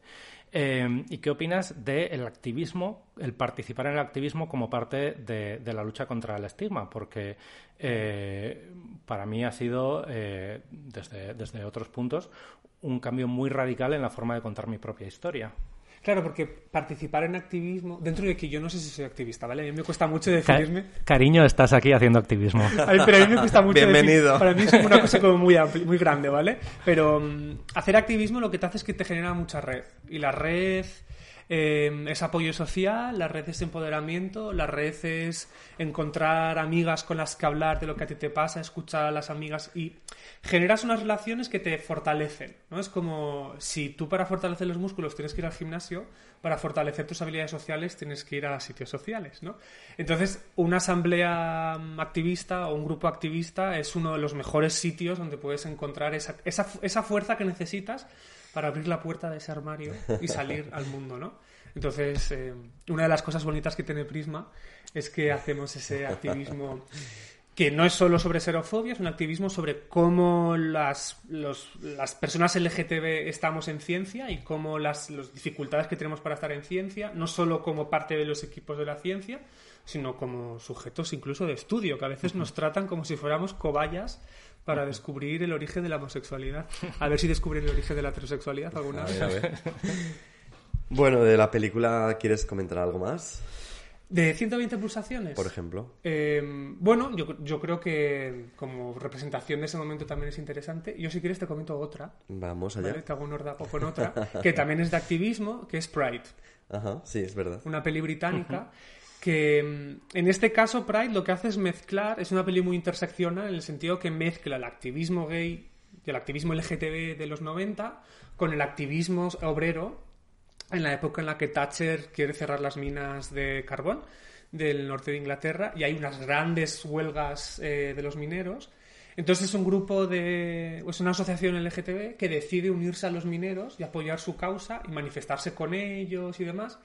Y cómo se produce ese choque entre discursos. A mí me gusta mucho cómo se representa ese choque del movimiento obrerista eh, que al principio ve que un grupo de maricas y travestis van a ayudarles y se quedan como un poco de estos que vienen a hacer aquí, a cómo al final consiguen esa unión perfecta entre los dos movimientos y de hecho se manifiestan juntos y luego los, los mineros van a la marcha del orgullo a Londres y se manifiestan con ellos y en esa película también aparece el VIH porque el protagonista, eh, además, a mí me gusta mucho cómo se representa en esa película, porque dentro de que es síndrome de Filadelfia, ¿no? Y volvemos atrás en el tiempo y volvemos a representar el trauma, pero en ese momento el protagonista descubre que es VIH yendo a un bar y se encuentra con un amante en las escaleras y el amante le dice, ah, por cierto, que me han diagnosticado VIH. Entonces él se queda un poco así, pero eso no hace que se amilane, eso hace que aún, siga, aún sea todavía más activista y se pone delante del grupo de activistas, se pone delante del grupo de obreros, se pone delante de las huelgas.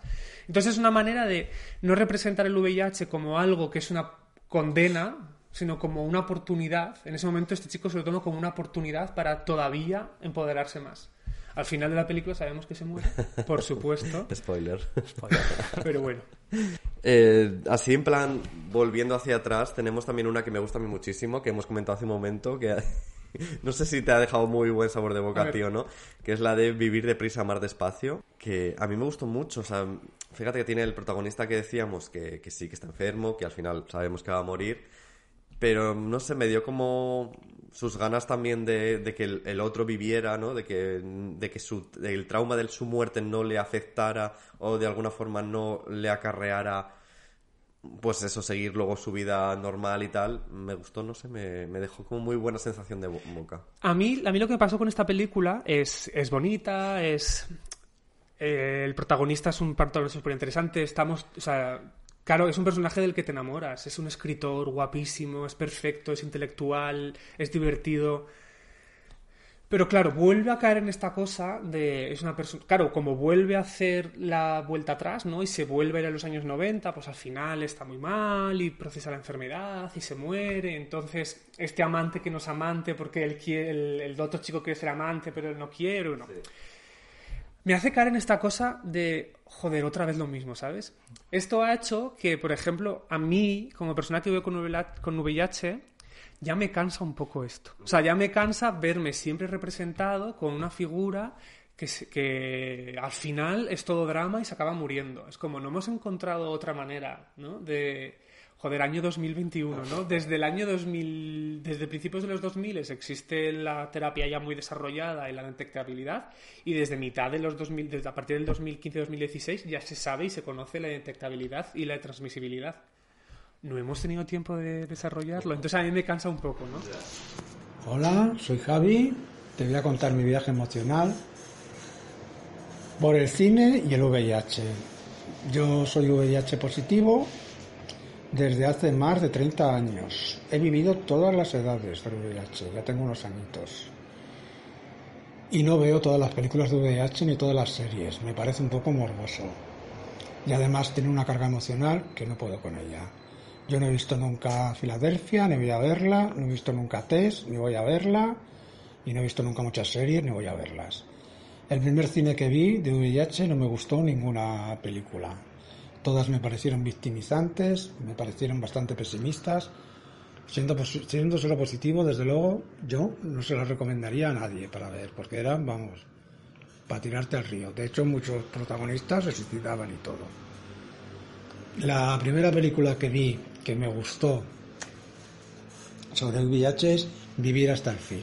Ahí vi por primera vez a dos seropositivos empoderados, rollo Telma y Luis. Luego se hicieron un montón de películas, ya a finales de los 90 y ya en los 2000 es cuando se han hecho todas las películas buenas de VIH. Entonces yo te voy a decir de esta última jornada las que más me han impactado a mí. Eh, me impactó mucho 120 pulsaciones por minuto, fundamental. Me impactó además, o sea, me gustó además el mensaje positivo que tenía al final la película, contando unos hechos de una época bastante desgarradora y daba, intentaba dar un sentido a, tanta muerte. Me gustó mucho 1985.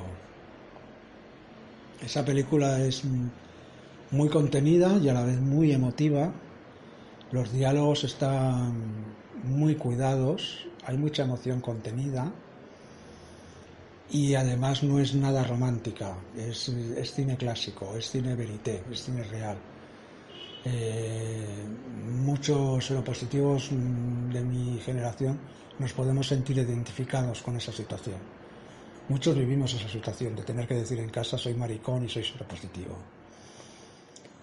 Luego también me gustó mucho una película africana del SIDA, del SIDA en África. Yesterday es muy dura, es desgarradora, pero es fundamental, hay que verla para saber lo que era el, el VIH en África habla del estigma, del destierro, de la pobreza, de la inseguridad, habla de muchísimas cosas. Fundamental, muy emotiva y muy desgarradora. Y luego también me gustó mucho, bueno, es la última que he visto, que es portuguesa, que es antigua ya, aunque es la última que he visto, pero es antigua ya, la cosa no, no la tenía ya localizada, que es de, del escritor, este, escritor, es una película medio documental, es documental, película, e agora Lambra, Lambra Me o algo así, agora Lambra Me o algo así, que es... un habla de una realidad que a mí me atañe ahora también personalmente bastante, ¿no? Y es la realidad de los que hemos sobrevivido a los años 80, a los años 90 y a los años 2000. Y hemos llegado, a, estamos llegando, o hemos llegado a la tercera edad con VIH, pero claro, no llegamos en condiciones. Por el camino hemos pagado un peaje y llegamos pues con enfermedades secundarias, con efectos secundarios, y con una situación económica y social pues no muy bollante, porque claro, ha habido mucha inseguridad y mucha inestabilidad laboral. Y que trate esos temas mmm, me parece bastante importante. Luego series, se me olvidaron las series, vaya las series. Las series, yo el primer personaje de Positivo que viene en una serie, era un personaje de verdad Positivo y era Rock Hudson en Dinastía. Eso sí, que fue impactante. Ver a Hudson con SIDA en Dinastía muriéndose a chorros. Y luego de las series, la verdad es que las únicas dos que he visto y que me gustan es Ángeles en Nueva York. Una serie, además tiene mucho mérito para cuando se hizo, visionaria, en fin, bastante buena. Y la nuestra, la de Indetectable, también creo que fue una, una serie que se hizo en un momento muy adecuado. Eh, en fin, los cortos también muy... Hay que hablar de eso, maricón, de la importancia de los cortos con el VIH. Porque los cortos y el VIH, eh, hay cortos sobre el VIH buenísimos y muy didácticos y son unas herramientas muy buenas para educar, para concienciar, para protestar, para denunciar. Y hay vídeos, hay cortos, mm, he visto cortos del VIH muy buenos. El último que he visto es Estigma, que me encantó. Habla de la PRED, está mm, enfocado para gente joven, denuncia también la xerofobia, la xerofobia actual, que es distinta a la xerofobia de Asper, pero sigue siendo xerofobia. En fin, el mundo corto hay que verlo. Eso se, le tienes que dedicar un programa. Y nada más. Nada más. Pues tu amigo, para no haber visto pelis sobre VIH, se ha visto toda la filmografía que hay. Qué, bien, qué bien, qué chulo. Esto es un tema también porque supongo que yo creo que a ti también te afecta un poco, ¿no? En ese sentido, que tú tampoco te lanzas a ver todas las películas que hay sobre el tema. O sea, no me lanzo y de hecho a veces los veo con un poco de pereza. Y de distancia también. De distancia, sí, sí, sí. Eh, estábamos hablando de representaciones actuales, o sea, de productos actuales que representan el pasado. Yo se me ocurre uno que no puede faltar, que además está candente totalmente, que es Pose. Su tercera temporada está ahora mismo en emisión. Y, bueno, con Pose tengo una relación además un poco de que me encanta, me flipa, pero creo que Ryan Murphy le pasa como a todos sus productos que al final no sabe un poco qué hacer con ellos. Sin embargo, en cuanto a representación de lo que fue la epidemia del SIDA en su momento, sobre todo en la segunda temporada, que es cuando más pega y cuando tiene esos momentos de irse. Hay un capítulo que se van a esa isla donde eran todos los cuerpos, como si dijéramos, enterrados en fosas comunes. Es bastante fuerte, ¿no? Y que, que una serie que en principio va, pues, de, pues, de mariconeo tal, te ponga en primer plano todo esto. No sé si vosotros sois seguidores de la serie. Sí, bueno, a mí también me gusta mucho que ponen, ponen en escena eh, la transexualidad, también, claro, ponen en escena el activismo transexual negro, que es como dentro de las interseccionalidades, ¿no? Dos, dos dimensiones que se cruzan que les hacen estar a nivel de estatus político en lo más bajo de lo bajo y cómo a través de estos vals eh, se empoderan y bueno, volviendo a la discusión antes, ¿no? De qué hace el activismo, qué hace el activismo hace eso. Pues Pose es, es, un ejemplo de, aunque sus historias y sus tramas sean un poquito pues pilladas por los pelos, adoro el reparto, es una maravilla tenerlas a todas estas mujeres maravillosas Espero que además lo decía hace poquito fuertecito en Twitter que, que una de ellas, Angel, eh, va a estar en una película de terror de estas de serie B y que le encantaba porque mm, le gustaba que le salieran trabajos de otros proyectos que no tuvieran que ver ya con su transexualidad, sino que fueran proyectos, pues, chorras, pues, una película de terror en la que, pues, poderla ver. Entonces, espero que tenga mucha suerte porque Post tercera temporada ya es la última.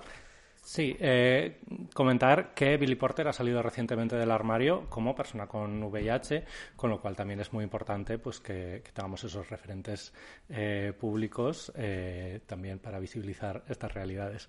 Eh, Hablamos de Post, pero también tenemos que hablar de la serie un poco que fue revelación, ¿no? Hace unos meses, It's a Sin. Que bueno, yo creo que, que, que It's a Sin no- nos, nos trae un poco la polémica, ¿no? Porque ha habido como una recepción muy buena de la serie.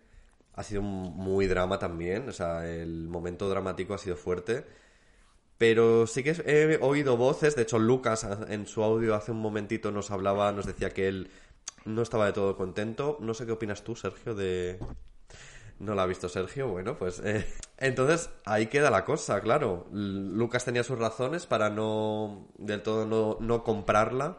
Yo creo que, bueno, pues al final con este repaso que hemos hecho sí que es verdad que vuelve a caer otra vez en el drama, vuelve a caer sobre todo en en quizá meter el dedo en la llaga demasiado, porque sí que es verdad que Russell T. Davis lo hace mucho también en sus series. Hmm. Recordemos Years and Years, cuando esta forma en la que trató la inmigración también, que nos dejó nos dejó trauma- traumatizados, pero al fin y al cabo es un poco, yo creo, la forma también de que te, te entre por el ojo, ¿no? Que, que diga, que seas consciente de que ese problema existe porque te, está, te puede tocar a ti, ¿no? También desde Prisma tenemos una última contribución en este momento de revisión, ¿no? De, de historia casi de, de, la, de la epidemia. Vamos a escucharla. Bueno, yo quería comentar eh, The Normal Heart, que es una película que se basa en el guion de la obra homónima, de la obra teatral homónima de Larry Kramer, que es un activista estadounidense eh, por el VIH y el SIDA, muy conocido, sobre todo en, los primer- en las primeras décadas de la epidemia, y que bueno, fue llevada al cine por la dirección de Ryan Murphy y tiene artistas, bueno, actrices y actores de la talla de Mark Ruffalo, Jim Parsons, Matt Bomer, Taylor Kitsch, Alfred Molina y Julia Roberts. Eh, bueno, como todas las obras de Ryan Murphy, realmente tiene una estética y unos diálogos muy cuidados, eh, que pueden ser fuertes en muchos puntos, eh, con un contenido y unas imágenes que, ¿no? que buscan justamente impactarte y que yo creo que es un poco rescatable esta obra el hecho de que la dificultad ¿no? del problema de la epidemia, de cómo aparece, se, se puede abordar desde varios frentes, o sea, desde el médico, el social, del emocional, ¿no? Cómo afecta a distintas esferas de la vida de las personas con VIH y también de, de sus cuidadores y de, de- su comunidad. Sobre todo por esa incertidumbre que había en los primeros años de la epidemia, donde no se conocía muy bien por qué estaba causada, cómo había surgido y, y- y qué era lo que pasaba.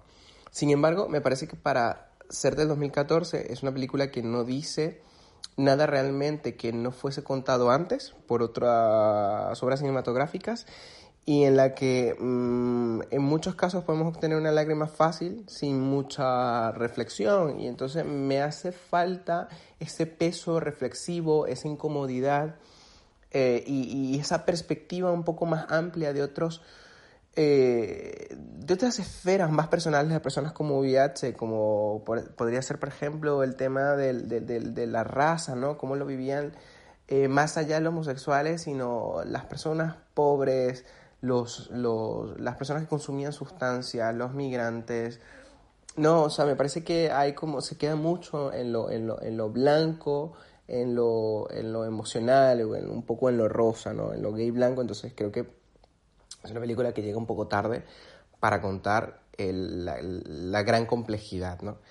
Eh, pero, sin embargo, creo que es muy importante una- un planteamiento que hace eh, Julia Roberts en su rol de la doctora Emma, eh, al proponer, por ejemplo, la abstinencia, ¿no? Es una que, en la que, bueno, en una escena ella plantea que, que tal vez deberían todos ser abstinentes para evitar la propagación del virus, o bueno, el agente causal. Y me parece interesante que esto se, se propusiera al principio de la epidemia, pero también se, ya se, se, se como estrategia institucional fue una estrategia fallida que sería usada por la Iglesia y por grupos conservadores para, en un afán de convencer que esta medida podía ser una garantía que podía frenar la epidemia, eh, le sirvió para, para, aumentar su discurso de segregación y realmente causó grandes estragos en lo que fue la prevención del VIH y también de la percepción del VIH y la salud sexual, no solamente de los grupos disidentes, sino también de la población en general, ¿no?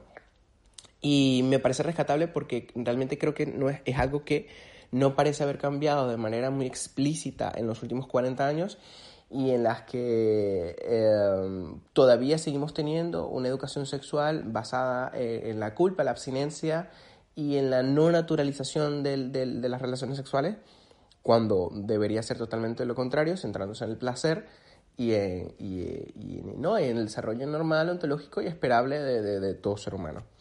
Entonces, eh, pues bueno, yo creo que son aspectos que hay que tener eh, muy en cuenta cuando vemos esta obra que tiene una estética brutal y, que creo que como obra introductoria podría ser eh, interesante para explorar este tema.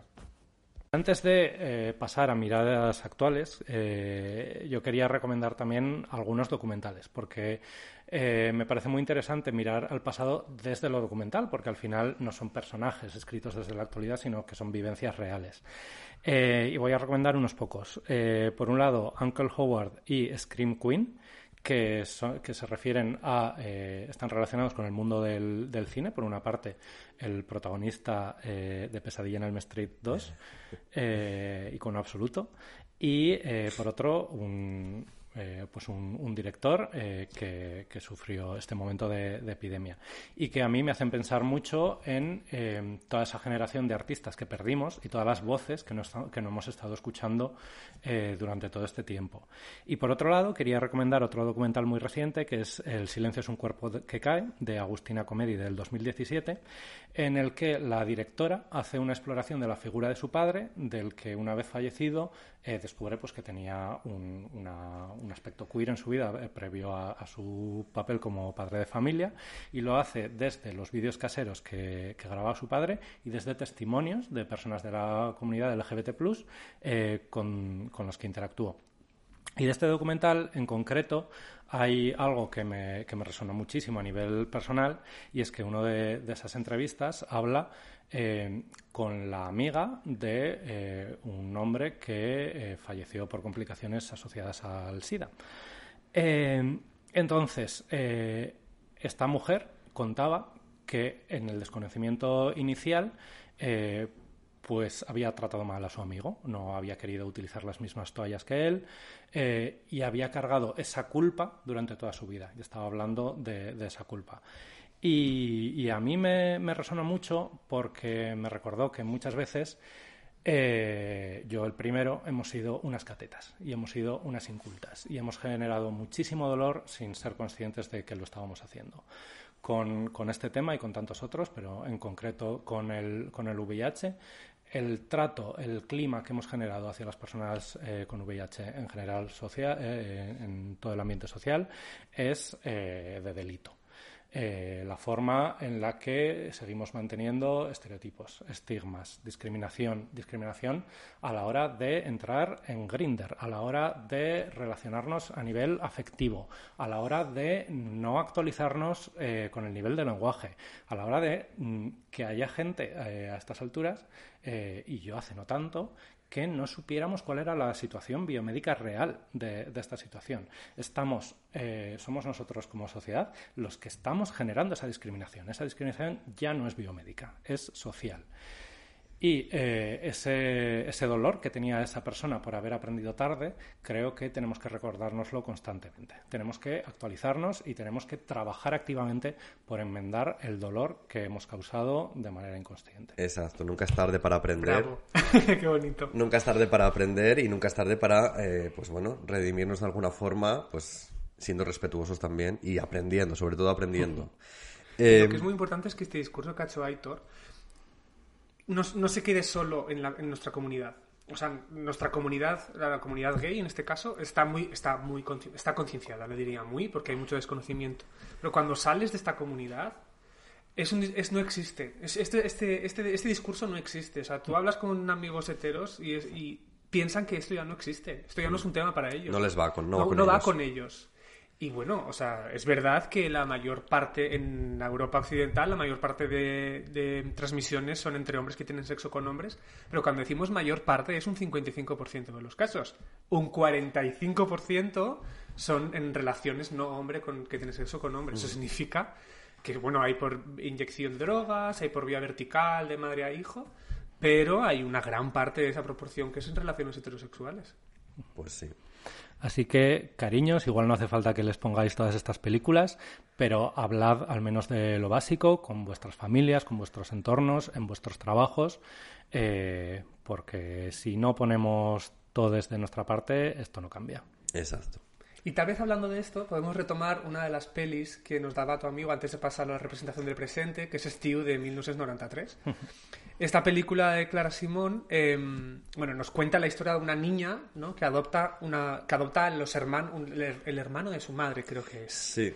¿no? Sus padres están ausentes y se, y se deja ver que los padres han muerto por, por VIH. Y es una película, de nuevo, que habla de esa ausencia. A los personajes de los VIH, como siempre, no, no, no lo cuentan ellos, sino que ellos son contados por otros. Pero entra, entra- por fin entra la dimensión de las mujeres con VIH, ¿no? Que como aca- acabamos de decir, eh, mm, existen, o sea, hay muchas mujeres, bueno, muchas mujeres. Se dice que un de las infecciones que hay cada año, un 30-33% son mujeres, es decir, en Europa, para que hagamos la- el cálculo mental, cada media hora se, alguien eh, es infectado por VIH y cada hora y media ese alguien es una mujer, ¿vale? De manera que mm, es muy importante introducir también esa dimensión de que, que en, la, en la campaña de Prisma hablamos de mujer y VIH, pero es muy importante introducir también ese papel femenino. Y a lo mejor esto nos permite enlazar, ya hablando del presente, ¿no? Con un personaje femenino en una serie, que es el personaje de Marina en Élite, ¿no? Que sí, tiro yo con Élite. Dale A ver, pa'lante. Élite, a ver, eh, digámoslo, ¿vale? Élite es mala.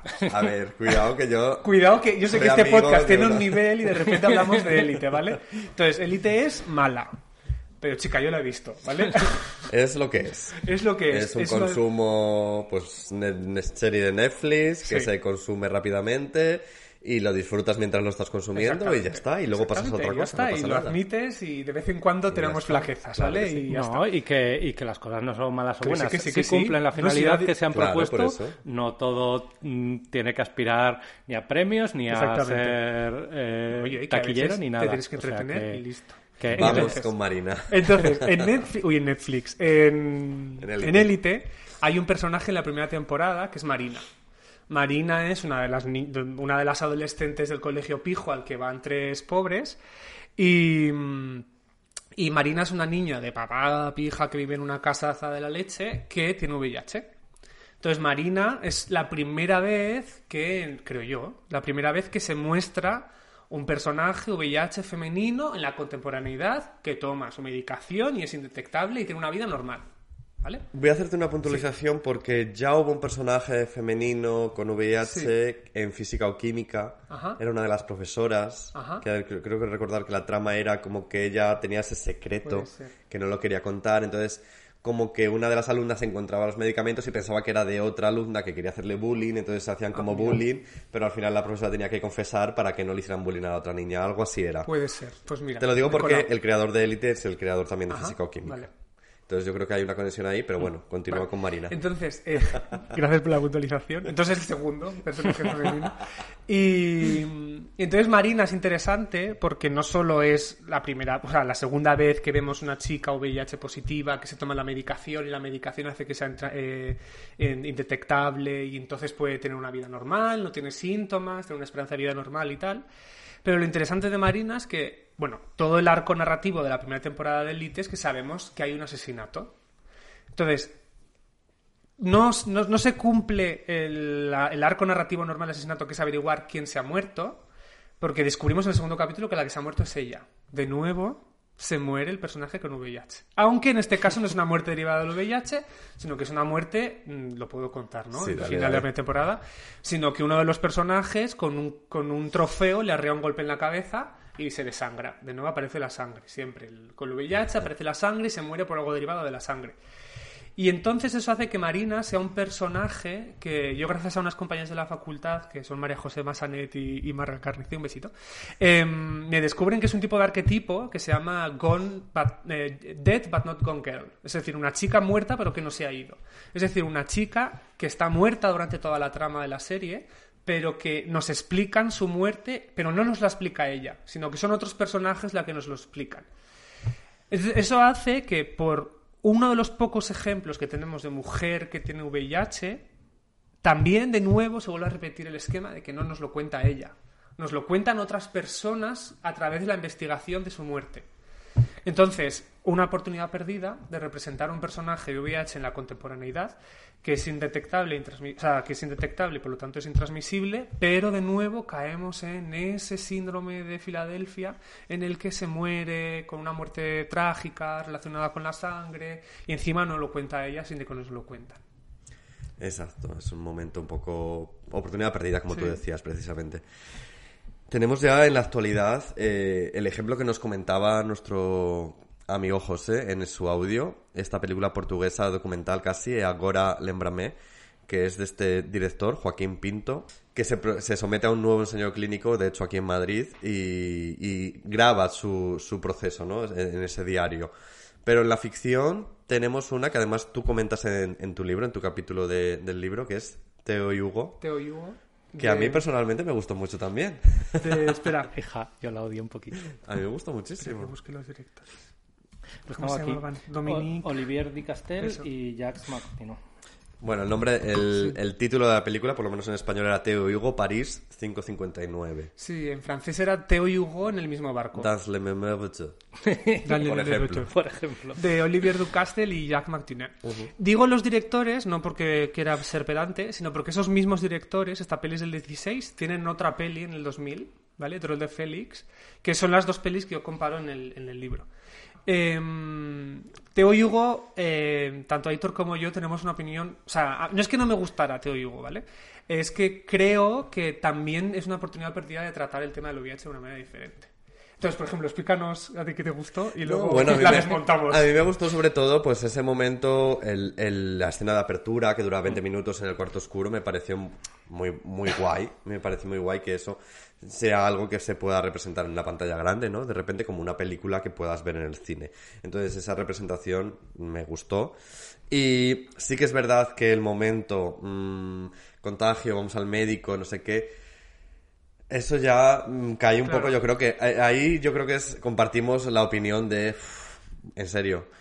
Pero bueno, Sí. no sé, yo a mí lo que me gusta más es la estética del principio, Sí, todo ese eso rollo que la, la- la escena del principio, esos 20 minutos, son magnéticos, ¿no? Sí, y a todos nos encanta y creo que en la cabeza de los, de los directores está dar esa imagen de que una persona VIH positiva, indetectable, intransmisible, puede tener una libertad, o sea, puede tener una sexualidad completa, plena, vaya donde vaya y lo haga con que lo haga, ¿no? Lo que pasa es que lo que nos chirría y a mí es que después, eh, esta pareja, Teo y Hugo, que salen del club, eh, uno de ellos, ahora no me acuerdo si es Teo o es Hugo, le cuenta al otro que es VIH positivo, pero que no le cuenta que es indetectable y no es intransmisible. No sé muy bien por qué, no lo cuenta. Entonces, en ese recorrido que van haciendo en bici por la noche parisina, van al médico a pedir la profilaxis post-exposición. Que nota médica, la profilaxis post-exposición es algo que te puedes tomar, es la misma terapia que para el VIH, la, la triple- la- la tripterapia, pero que hay que tomar hasta 48 horas después de un contacto de riesgo, ¿vale? Es diferente la, post-exposición que la pre-exposición, que es la famosa PrEP, ¿no? Entonces, van al médico y la médico no les no le, en ningún momento corrige ese discurso ni en ningún momento les dice tranquilos no os preocupéis que si él está tomando medicación no pasa nada al revés la médico les echa una pedazo de bronca y les da la posexposición con así un poco de regañadientes y ahí es cuando dije joder a ver explica o sea Olivier y Jack, explicadnos eh, la realidad. La realidad no es esa. Sí que la realidad es que el médico te puede mirar de manera un poco acusadora. Eso pasa. Que es una de las cosas que hablaba en el médico, o en el médico, en el libro. Que el estigma tiene varias fuentes. Está el estigma interiorizado, el estigma que recibimos la cultura, y otro es el estigma que percibes de aquellos referentes de aquellos que tendrían que ser referentes, en este caso los, los profesionales de salud. Entonces, eh, ya lo hemos hablado antes en la reunión previa, que, joder, todos hemos tenido alguna experiencia que vas al médico por un tema de TS y te echan unas broncas que dices, oye, mira, yo he venido a que, a que no me juzgues, ¿no? Yo tengo una experiencia personal que es que yo una vez fui al dentista a sacarme una muela, ¿vale? Que tengo una cara. No, no a sacarme, a ponerme un, un empaste. Y entonces eh, la chica, pues antes de eso me dijo, oye, ¿tú tomas alguna medicación que pueda hacer reacción con la, con la anestesia? Y yo le dije, sí, yo tomo antirretrovirales. Entonces hizo un silencio dramático, horrible. La chica se levantó, cerró la puerta de la consulta, se acercó, me miró y me dijo, ¿tú sabes que la gente de esto se moría? Fue como, a ver, he venido a sacarme una muela, ¿vale? no he venido a que me recuerdes nada El trauma, de esto, ¿no? el trauma, y que aparte estás muy equivocado. O sea, sí se moría, pero ahora no pasa absolutamente nada, ¿no? Entonces, eh, esa fuente de estigma es súper importante. Se ha demostrado que, no sé por qué, los dentistas son un colectivo que especialmente son bastante transmisores de estigma. No sé por qué. Es- Los, los, eh, dentistas, los naturópatas y fisioterapeutas.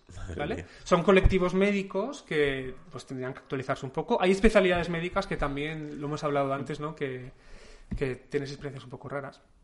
Pero eso, que ojo, si alguien nos está escuchando de la profesión médica, Actualízate. Actualízate un poquito.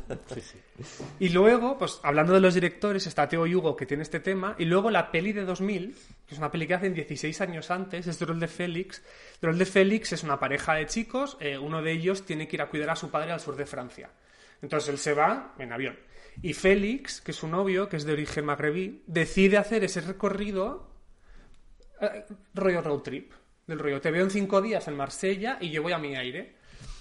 Entonces es una peli muy divertida, es una peli... Bueno, no sé si ha envejecido bien o no, pero a mí me gustó mucho. Es una peli bastante divertida en el que Félix es una persona muy divertida, muy amable, tienen una relación abierta y entonces Félix en el camino se enrolla con otro tío y no pasa nada porque se lo cuenta al- a la pareja. Y además Félix es, es, eh, una persona que vive con el VIH.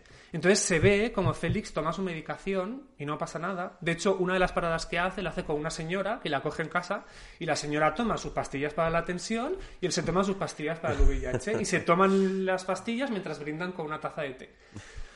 Ese tipo de representaciones son, creo que pueden ser interesantes y que si se hicieran un poco más mainstream podrían romper un poco ese estigma. Y es lo que me llama la atención que estos directores en 2000 hicieran ese ejercicio y en 2016 perdieran ese espíritu. No sé. Esa oportunidad, no perdida.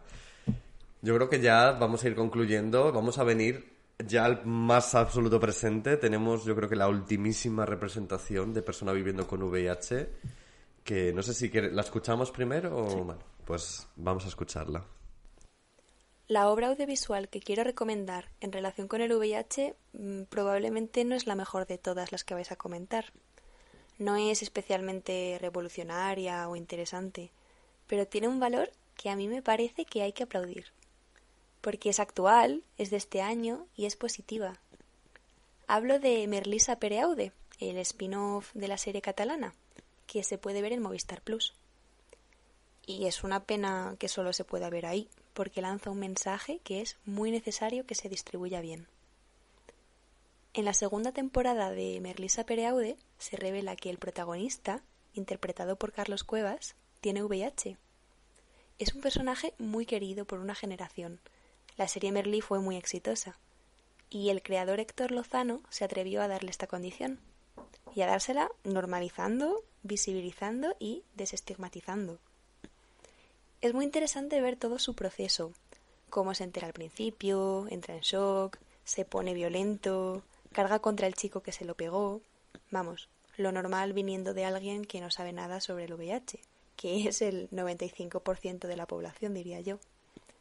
Pero poco a poco va saliendo de su shock y se da cuenta de que su vida no va a cambiar en absoluto por tener VIH. Medicándose bien y cuidándose bien, va a vivir una vida completamente normal. Es muy bonito cómo lo cuentan con la relación con el chico que está conociendo. Cómo al principio huye de él, sintiéndose un apestado que no quiere pegarle nada, y cómo el otro chico, que es mayor, le dice Cariño, yo ya he conocido a gente con VIH, tranquilo, no pasa nada. No es una serie muy buena, sobre todo en estas últimas temporadas, pero este tema está tratado de una forma muy respetuosa. Héctor Lozano lo ha hecho muy bien, y todo el equipo de la serie ha hablado mucho del tema en todos los medios en la promoción de la serie, y han hablado mucho de lo importante que es que se sepa que el VIH no es para nada como en los 90, que es una condición crónica que no afecta a tu vida más allá del susto inicial.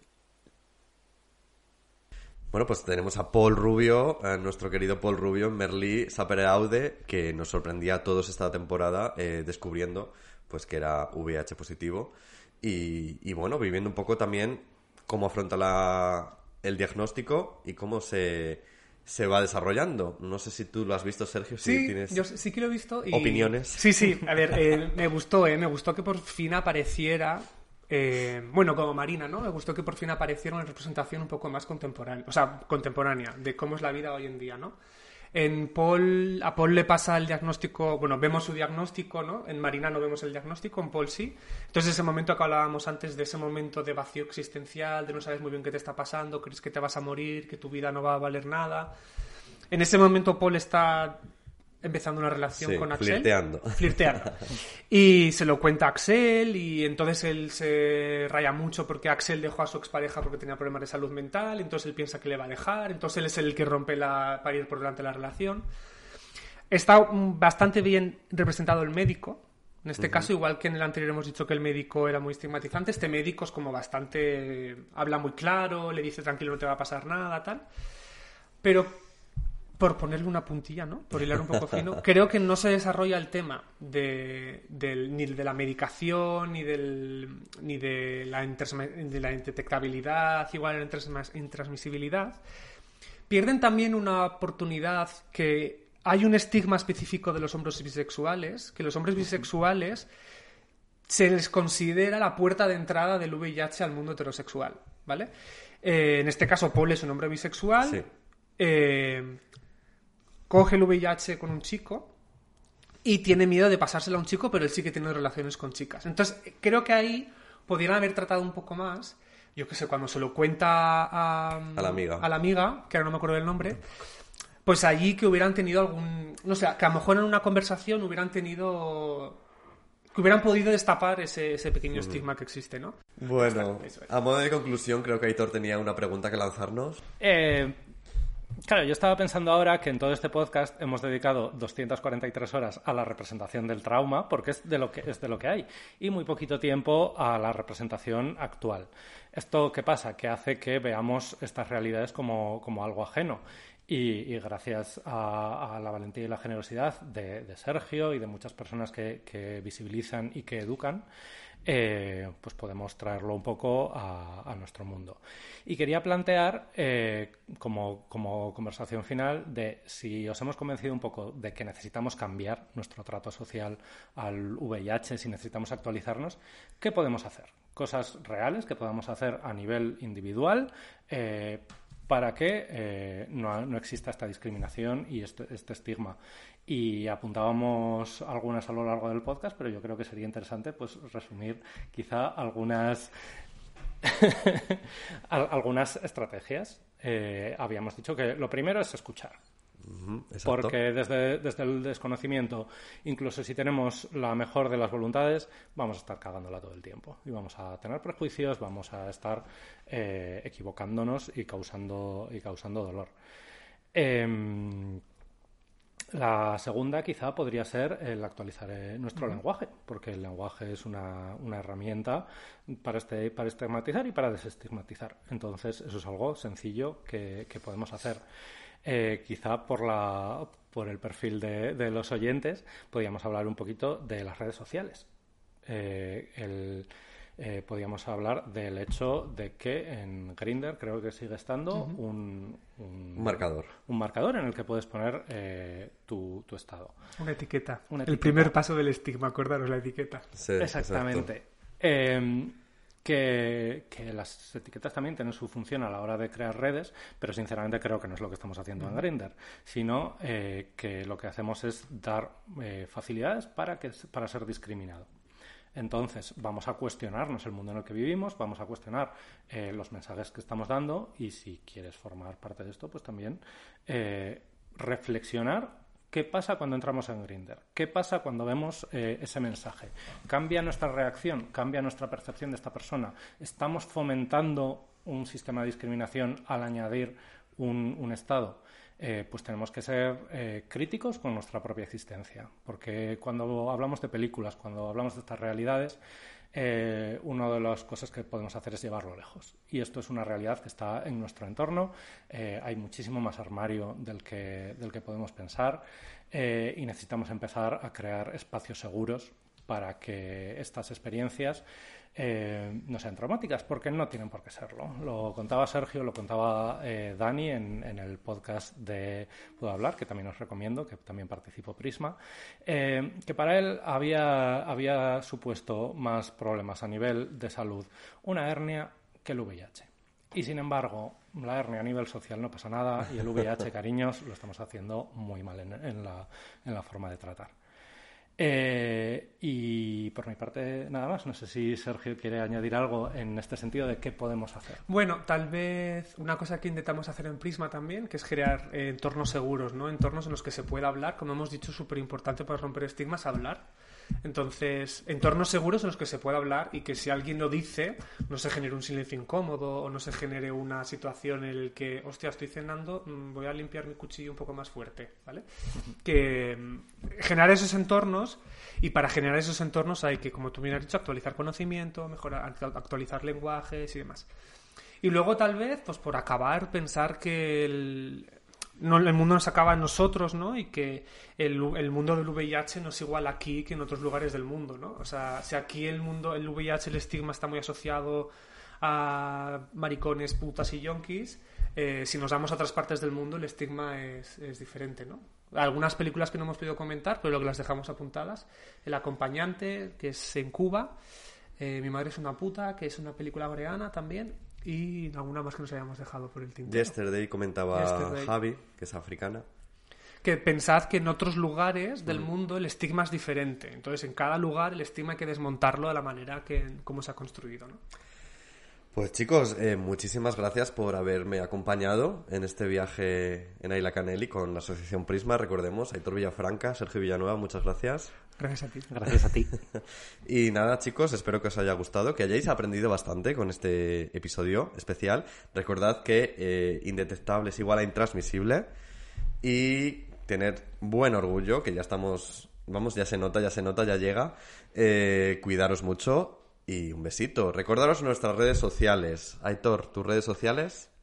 Eh, mi Twitter personal es a Villafranca barra baja, mi Instagram es Aitor Villafranca, pero en realidad lo que tenéis que seguir es a Prisma, porque yo solo digo tonterías. Entonces, Prisma? Prisma? Ciencia en Instagram y en Twitter. Tenéis además una jornada online, la ciencia contra el VIH, todes contra la serofobia, el próximo día 30 de junio, y os podéis apuntar eh, en las redes de Prisma, que las acaba de decir Aitor. Sergio, ¿las tuyas? Eh, mi Twitter es eh, Sergio barra baja V Baselga y mi Instagram es, que es muy difícil de encontrar, Sergio barra baja Charrujis.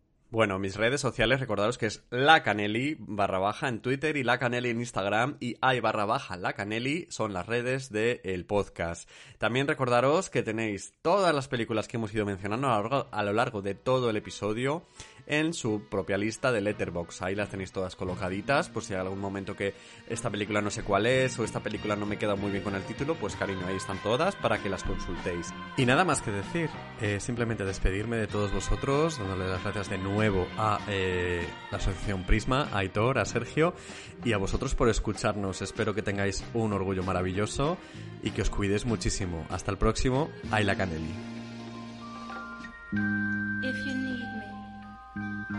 Call me. No matter where you are, no matter how far, just call my name. I'll be there to hurry. On that you can depend and never worry.